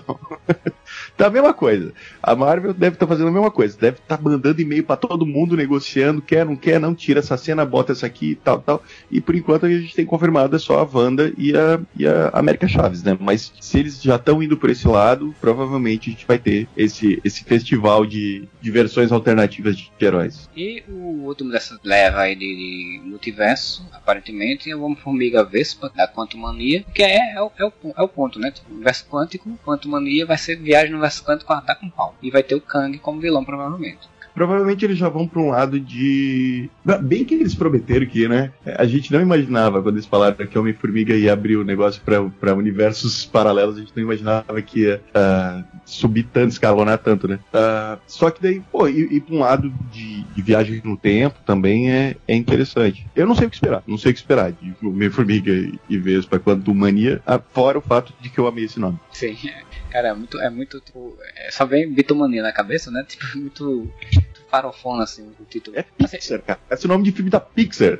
Não, são dois filmes, o do Thor e o da, do Homem-Formiga, são dois filmes que eu penso num fliperão dos anos 90, assim. Sim. No fliperão e tá lá. O que, que você vai fazer? Eu vou jogar Quantum Mania. Cara, eu só penso que é, esse filme vai ser para encerrar exatamente a questão do universo quântico, né? Provavelmente vai ser uma, uma, forma que eles vão arranjar de fechar essa porta aí, para parar com esse negócio de, de, todo mundo utilizar o universo quântico quando quiser. E provavelmente fechar também a história do Homem-Formiga, né? Porque vai ter a Cass Lang, né, a filha dele, que provavelmente vai aparecer no Jovens Vingadores em algum momento, como estátua, ou é estátua, eu não lembro se é estátua, não. Estatura. Estatura. Estatura. E, e aí, eu acho que vai ser isso, vai ser tipo, fechar essa história, esse arco do Homem de Ferro, ou do, do Homem-Formiga da Vespa, passar o legado para a filha dele e encerrar o universo quântico. E acabou. Acabou isso, isso, de usar o universo quântico na Marvel. Acho que vai ser esse caminho. É, seria interessante, né? Porque se, se, se pirar na, na viagem do tempo, a gente sabe que sempre tá merda. Aí não pois tem é, cronologia. já foi usado, né? Não tem muita novidade isso. É. Mas fora aqui também, a ideia de universo quântico, a gente já viu em viagens no tempo e em realidade paralela. Eles podem brincar com dimensão também, né? Tipo, eles irem para outras dimensões, não necessariamente realidades alternativas. Eu acho que é uma coisa que eles vão utilizar, que não utilizaram ainda, que é uma coisa que nos quadrinhos já foi utilizada, mas lá eles usavam outro, outro, outro nome, mas é a ideia de, e até foi falado isso no, no Formiga 2, a ideia da existência de, de realidades dentro do universo quântico. Sim. Tem, tem seres e tem cidades e tem mundos e tem coisas ali dentro. O microverso? Microversos, exato. Pode ser que eles trabalhem esse conceito aí. E, e como aí vem, vem a outra notícia, foi uma das grandes revelações da, do negócio que como todo esse, esse, esse arco da Marvel tá versando sobre multiverso, e aí você tem um filme falando sobre o universo quântico do, do Homem-Formiga e, e, a Vespa, a Marvel vai anunciar que vai fazer um filme do Quarteto Fantástico. Tipo, eu consigo pensar que é aí. O Quarteto Fantástico vai vir por esse caminho. Sim. Então, é, realmente, só, só pra gente dar uma revisitada aqui, a gente tem que pensar, ó, WandaVision, Multiverso, Loki, Multiverso, Warif, Multiverso, Doutor Estranho, Homem, Homem-Aranha, Quarteto Fantástico, ah, Fantástico não, Homem-Formiga, quer dizer, é muito temático o multiverso. Agora, o lance da origem do quarteto ser uma coisa tipo, eles já virem prontos de outro universo, como se fosse isso, eu, não, eu acho que é interessante, mas eu acho que não vai por esse caminho. Eu acho que vai ser um filme meio que de origem. Porque... Não, não, deve ser. Eu só acho que a origem deles cinema, né? É, eu só acho que a origem deles talvez esteja ligado ao, ao, ao universo quântico. quântico sabe? Tipo, é. ao invés de. Porque assim, o, o, original eles foram no espaço e tomaram lá o, a explosão de raios cósmicos, e aí eles, no, na nova versão, eles são cientistas que vão para o universo quântico e aí dá algo errado e eles voltam depois com poderes. Algo nesse nível, assim. Que era a ideia do. Do, do último quarteto fonte e ideia do último filme, né? Sim. Só que no outro filme era zona negativa. Como eles não usam esse nome, é, o universo quântico é muito mais bonito, muito mais legal. E aí eles pegam, provavelmente vai ser isso. Tipo, eles vão utilizar a tecnologia para desbravar o universo quântico e vai dar merda. É mesmo porque a gente tem que pensar, né? quase tudo que aconteceu nas primeiras fases né, da, da Marvel foi joia do infinito. Agora, nada mais justo que quase tudo envolver o universo quântico, né? Inclusive, os poderes deles surgirem daí. Eu acho que tem tudo a ver. Marvel, John Krasinski e Emily Blunt. Não tem muito o que discutir. Contrata esses dois de uma vez, o mundo quer. É, a grande Eu sou investidor da Mar, da, da, da, da Disney e eu quero eles contratados. Pô, vamos dar logo aí. é, a grande surpresa pra mim é, foi ser o diretor do Homem-Aranha, né, cara? Sim. Tá? É, isso foi um pouco de decepção pra mim.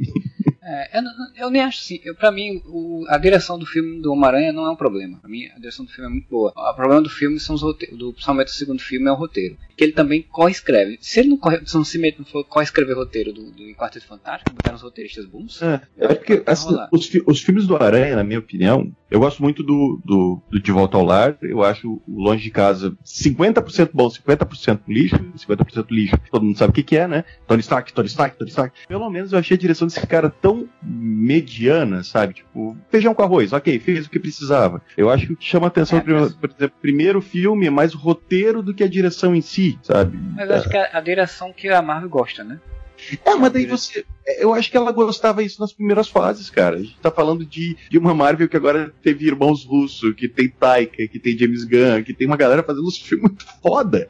Assim, eu acho a direção dele ok. Eu acho que eles podem ter escolhido ele pela questão de deve ter gostado de trabalhar com ele, ele não deve ter dado trabalho. Faz uma direção ok, dentro do que ele propôs. E aí, pra fazer um filme inicial de origem, que a Marvel é sempre meio que cuidadosa, pode ter colocado ele. Faz o também software pra, Mar- pra, pra Marvel, né? Ele faz o software. Fazer um Sim. filme do Homem-Aranha. E ficar sair exatamente do jeito que eles querem. É, eu acho que. Eu também acho que deveria ser um diretor mais arrojado, né? Um diretor com. Já com uma pegada mais sci-fi, com um olhar mais pra esse lado, né? Mas aí eu acho que a Marvel fica com aquela coisa, não vou arriscar, né? O Trunk lá do, do outro filme também era um diretor teoricamente assim e deu problema, né? Então ele é Mas a diferença é que a Marvel tem um controle criativo maior. A Marvel tem um Kevin Feige, sabe, pra direcionar e aparar arestas. Um Kevin Feige não ia deixar rolar um, aquele quarteto fantástico, merda. O que eu quero dizer é que eu esperava alguém mais, você falou, alguém mais criativo, talvez. Mas Ele é um diretor quadrado, né? É, exato. E eu esperava alguém com um arrojo maior, tipo, irmãos Russo, Taika, James Gunn, que é uma galera que tá fazendo um negócio muito, muito diferenciado e muito e que chama muita atenção.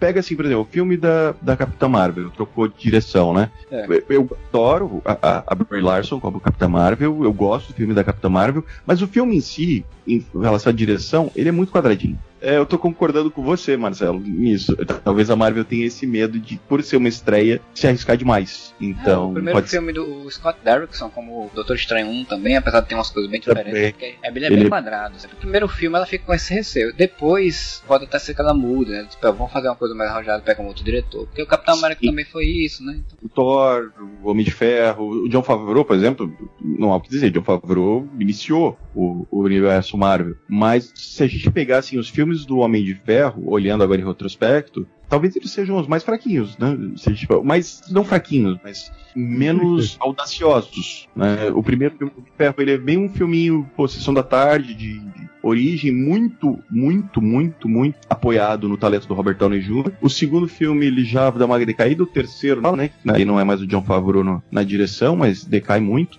E o Homem de Ferro acaba se destacando mais com- em filmes bons e em filmes dos Vingadores. Isso já não acontece com o Capitão América, que tem uma crescente, né? Você tem um filme bem sessão da tarde. Os primeiros filmes da fase 1 da Marvel é tudo sessão da tarde. né? É tudo muito, muito feijão com arroz. É, mas Então, aí o Capitão Não, América é. acabou quase que, que sendo um ponto fora da curva, né? Porque ele acabou acabou dando sorte. Porque o Capitão América, ele, no segundo filme, quem assume são as pessoas que deram tão certo que passam a guiar todo o projeto. E aí isso dá todo o destaque do Capitão, Capitão América. cresce, né? E, Sim.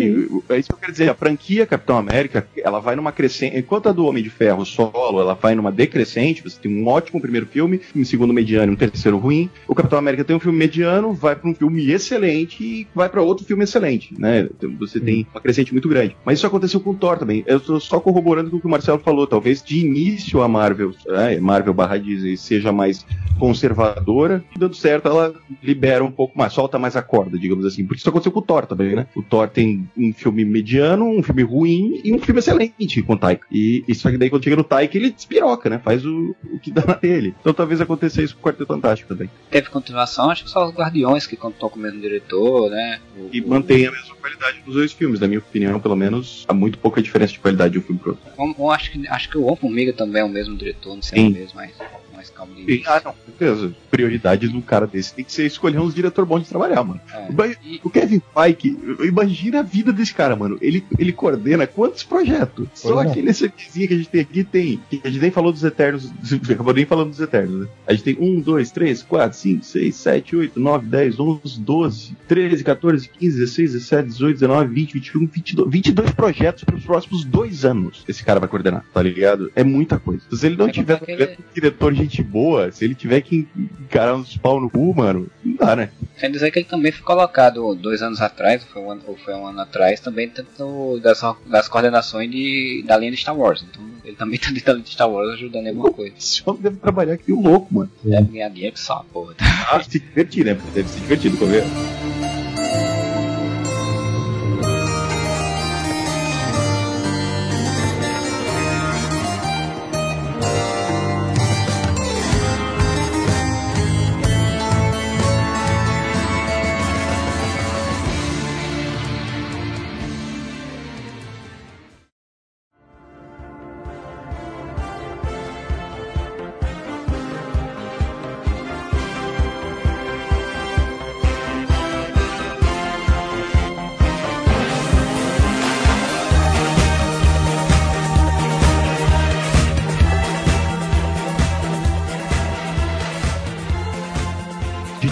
Eternos também, né? Que é o filme ninguém mais lembra que ia sair. Sim. E tem a linha urbana, né? É, que, então você vai ter os filmes Eternos, que vai para outro patamar. A gente não sabe exatamente o que esperar disso. E eu também não sei nem o que comentar. Eu acho que vai ser o filmão, mas não tem nem. E o Shang-Chi, né? Que é, é, uma coisa que para mim foi bem inesperada quando foi anunciado. Não imaginei que ia sair um filme do Mestre Kung Fu. Mas também entra no lance de diversidade. Um elenco majoritariamente asiático. Então, até para limpar o... aquela época aquela série ter... do é, ainda vai ter o Blade. E o Mandarim também com o Shang-Chi, é o vilão. Sim. E tem um Blade do Michalala. E não esquecendo, acho que é, pra alegria do Fiorito, vai ter o seriado do Cavaleiro da Lua. Cavaleiro da Luta, que, é. da luta. É, Cavaleiro da Luta. Inclusive o Fiorito tá malhando pra isso, ele tá querendo um papel. E vai fazer é. teste. É, e a gente também acabou esquecendo de falar que vai ter o Demolidor no Maranhão. Ah, mas não de novo. Homem-Aranha Casa não. Cheia do Mundo. Pô. que eu vi vai ter. Vai, Tobey Maguire vai reprisar o seu papel, Andrew Garfield vai reprisar o seu papel de Homem-Aranha. Parece que é, o Charlie Cox vai reprisar o seu papel de Demolidor. Pelo que vi, Pedro Cardoso vai reprisar o seu papel de Agostinho Carrara no próximo Meia-Aranha. Se não me engano, até Beth Faria vai reprisar seu papel de Tieta em, em, em Homem-Aranha 3. É, só um parênteses, tá? Porque eu também tinha ouvido o boato de que o, o, o Charlie Cox podia também dar as caras no, na Mulher Hulk, né? Então, é que o Kevin Feige, ele, ele anunciou a série da Mulher Hulk, ele fez um comentário bastante uh, auspicioso Sim. Ele falou: É, vocês sabem, né? Somos tribunais de Nova York, você nunca sabe com quem você pode esbarrar os redores. É óbvio que ele estava falando do Matthew Murdock, tá? Ele não ia estar tá falando, sei lá, do, do, do, do Sol, Sol. Como é que é o nome do Better Call Saul?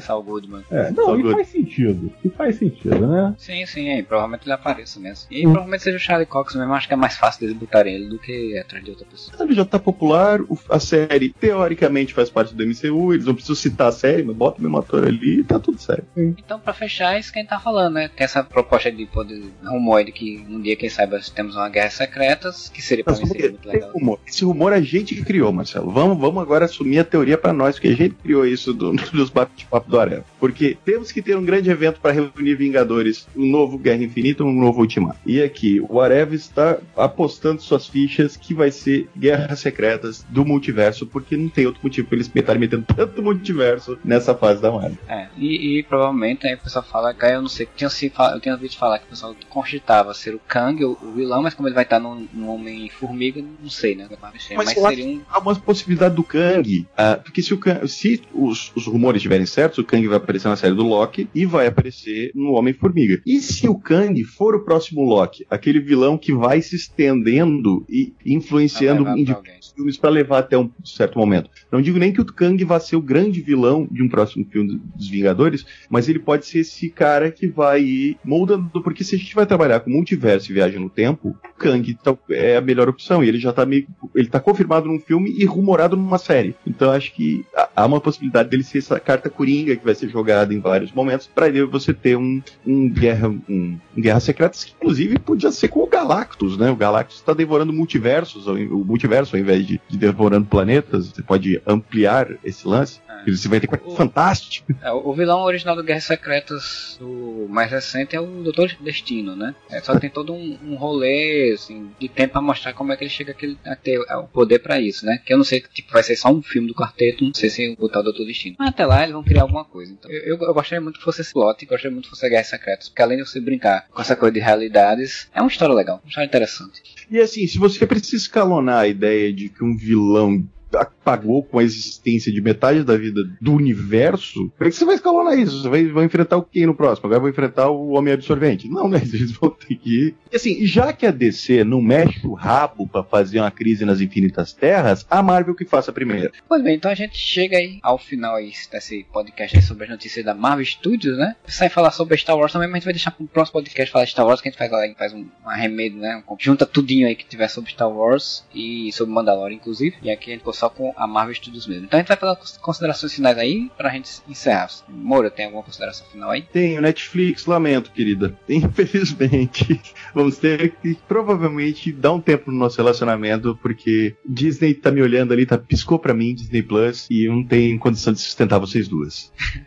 E você, Fernando, alguma consideração final? É, eu já não assinava mesmo o Netflix, então eu já assinei o, o Disney Plus e tô lá, feliz da vida, vendo vendo seriado de Star Wars, esperando os seriados da Marvel e vendo desenhos dos anos 50 da Disney enquanto isso. Caraca, eu tenho que dizer que eu não sei, eu, não vou, eu ainda não vou assinar a Disney não, porque eu já assino a Amazon e assino a Netflix. É, eu fiquei muito mais interessado em assinar a Stars Plus, que é a versão mais, mais 18 da Disney, né? É, porque você gosta dessas coisas que são sombrias. São pornodos? É. é, é, onde vai estar as séries, as, os filmes e as coisas da Fox e o, algumas séries e coisas mais da Marvel que são mais pra é, rated, né? 18. E, e, Porque assim, a sacanagem, vale sanitária, a sacanagem nos Estados Unidos é tudo junto. Né? E é aqui, aqui, você, aqui você tem que pagar a parte. Né? Você tem que pagar a Disney Plus, tem que pagar a Star Plus, a Star Plus pra poder ter tudo. Né? Então a Disney Plus já não é baratinha, né? Traz 30 e poucos reais. Mas quem sabe uma hora. Quando começar a sair as coisas mesmo da Marvel e da Star Wars, aí quem sabe eu resolvo. Quando começar a sair coisa da Marvel, começa 15 dias, começa. Não, mas é porque vai sair WandaVision. Aí depois começa a sair outras coisas, vai sair Star Wars e tal. Aí é, é quem sabe. Assim, vamos, vamos, vamos, ver no tempo aí o que, faz isso. Por enquanto continua minha relação só de espectador à distância, sem pagar. E é isso, né? A gente chega ao final desse podcast que ficou gigante, ficou grande, né? Mas fazia tempo que a gente fazia um podcast de fato, falando, comentando outras coisas. A Disney ficou anúncio, resolveu anunciar tudo, é, caminhões de coisas. O patrão ficou maluco. você vai ter série para você, para você, tem série para todo mundo. Tava Oprah pulando em cima das mesas.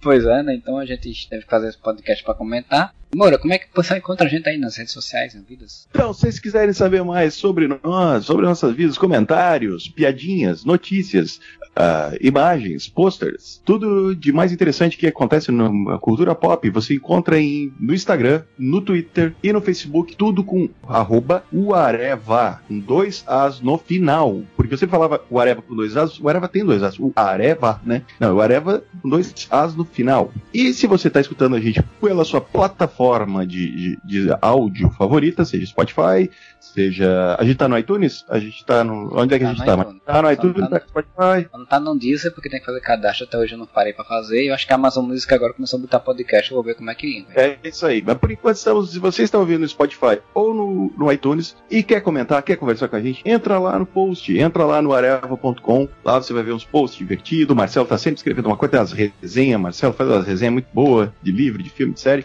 Eu de vez em quando posto alguma coisa. Normalmente é uma bobagem, normalmente é uma lista de por que, que os gringos copiaram a gente, né? Tem, esse post é muito bom, inclusive, tem lá, que é no Areva, aí com um A só, .com. Isso aí. E se você quiser ajudar a gente a manter o podcast, essas coisas tudo funcionando, tem lá o Catarse Assinaturas, que é o catarse.me barra podcast whatever, com um A só no final. Ah, e ajuda a gente a manter, apoiando a gente lá, como o Bruno Felipe Costa, que faz, que é o nosso padrinho campeão. E a Helena Aparecida Matias também, que é a nossa madrinha defensora, que a gente agradece sempre muito, porque mantém nosso site funcionando, um feed tudo aí gerando normalmente, tranquilamente, né? E a gente volta aí semana que vem, ou quem sabe quando a gente puder ir, né? É, a gente atrasa, mas a gente volta. Espero que vocês tenham curtido esse podcast. Bom final de semana para todos e whatever!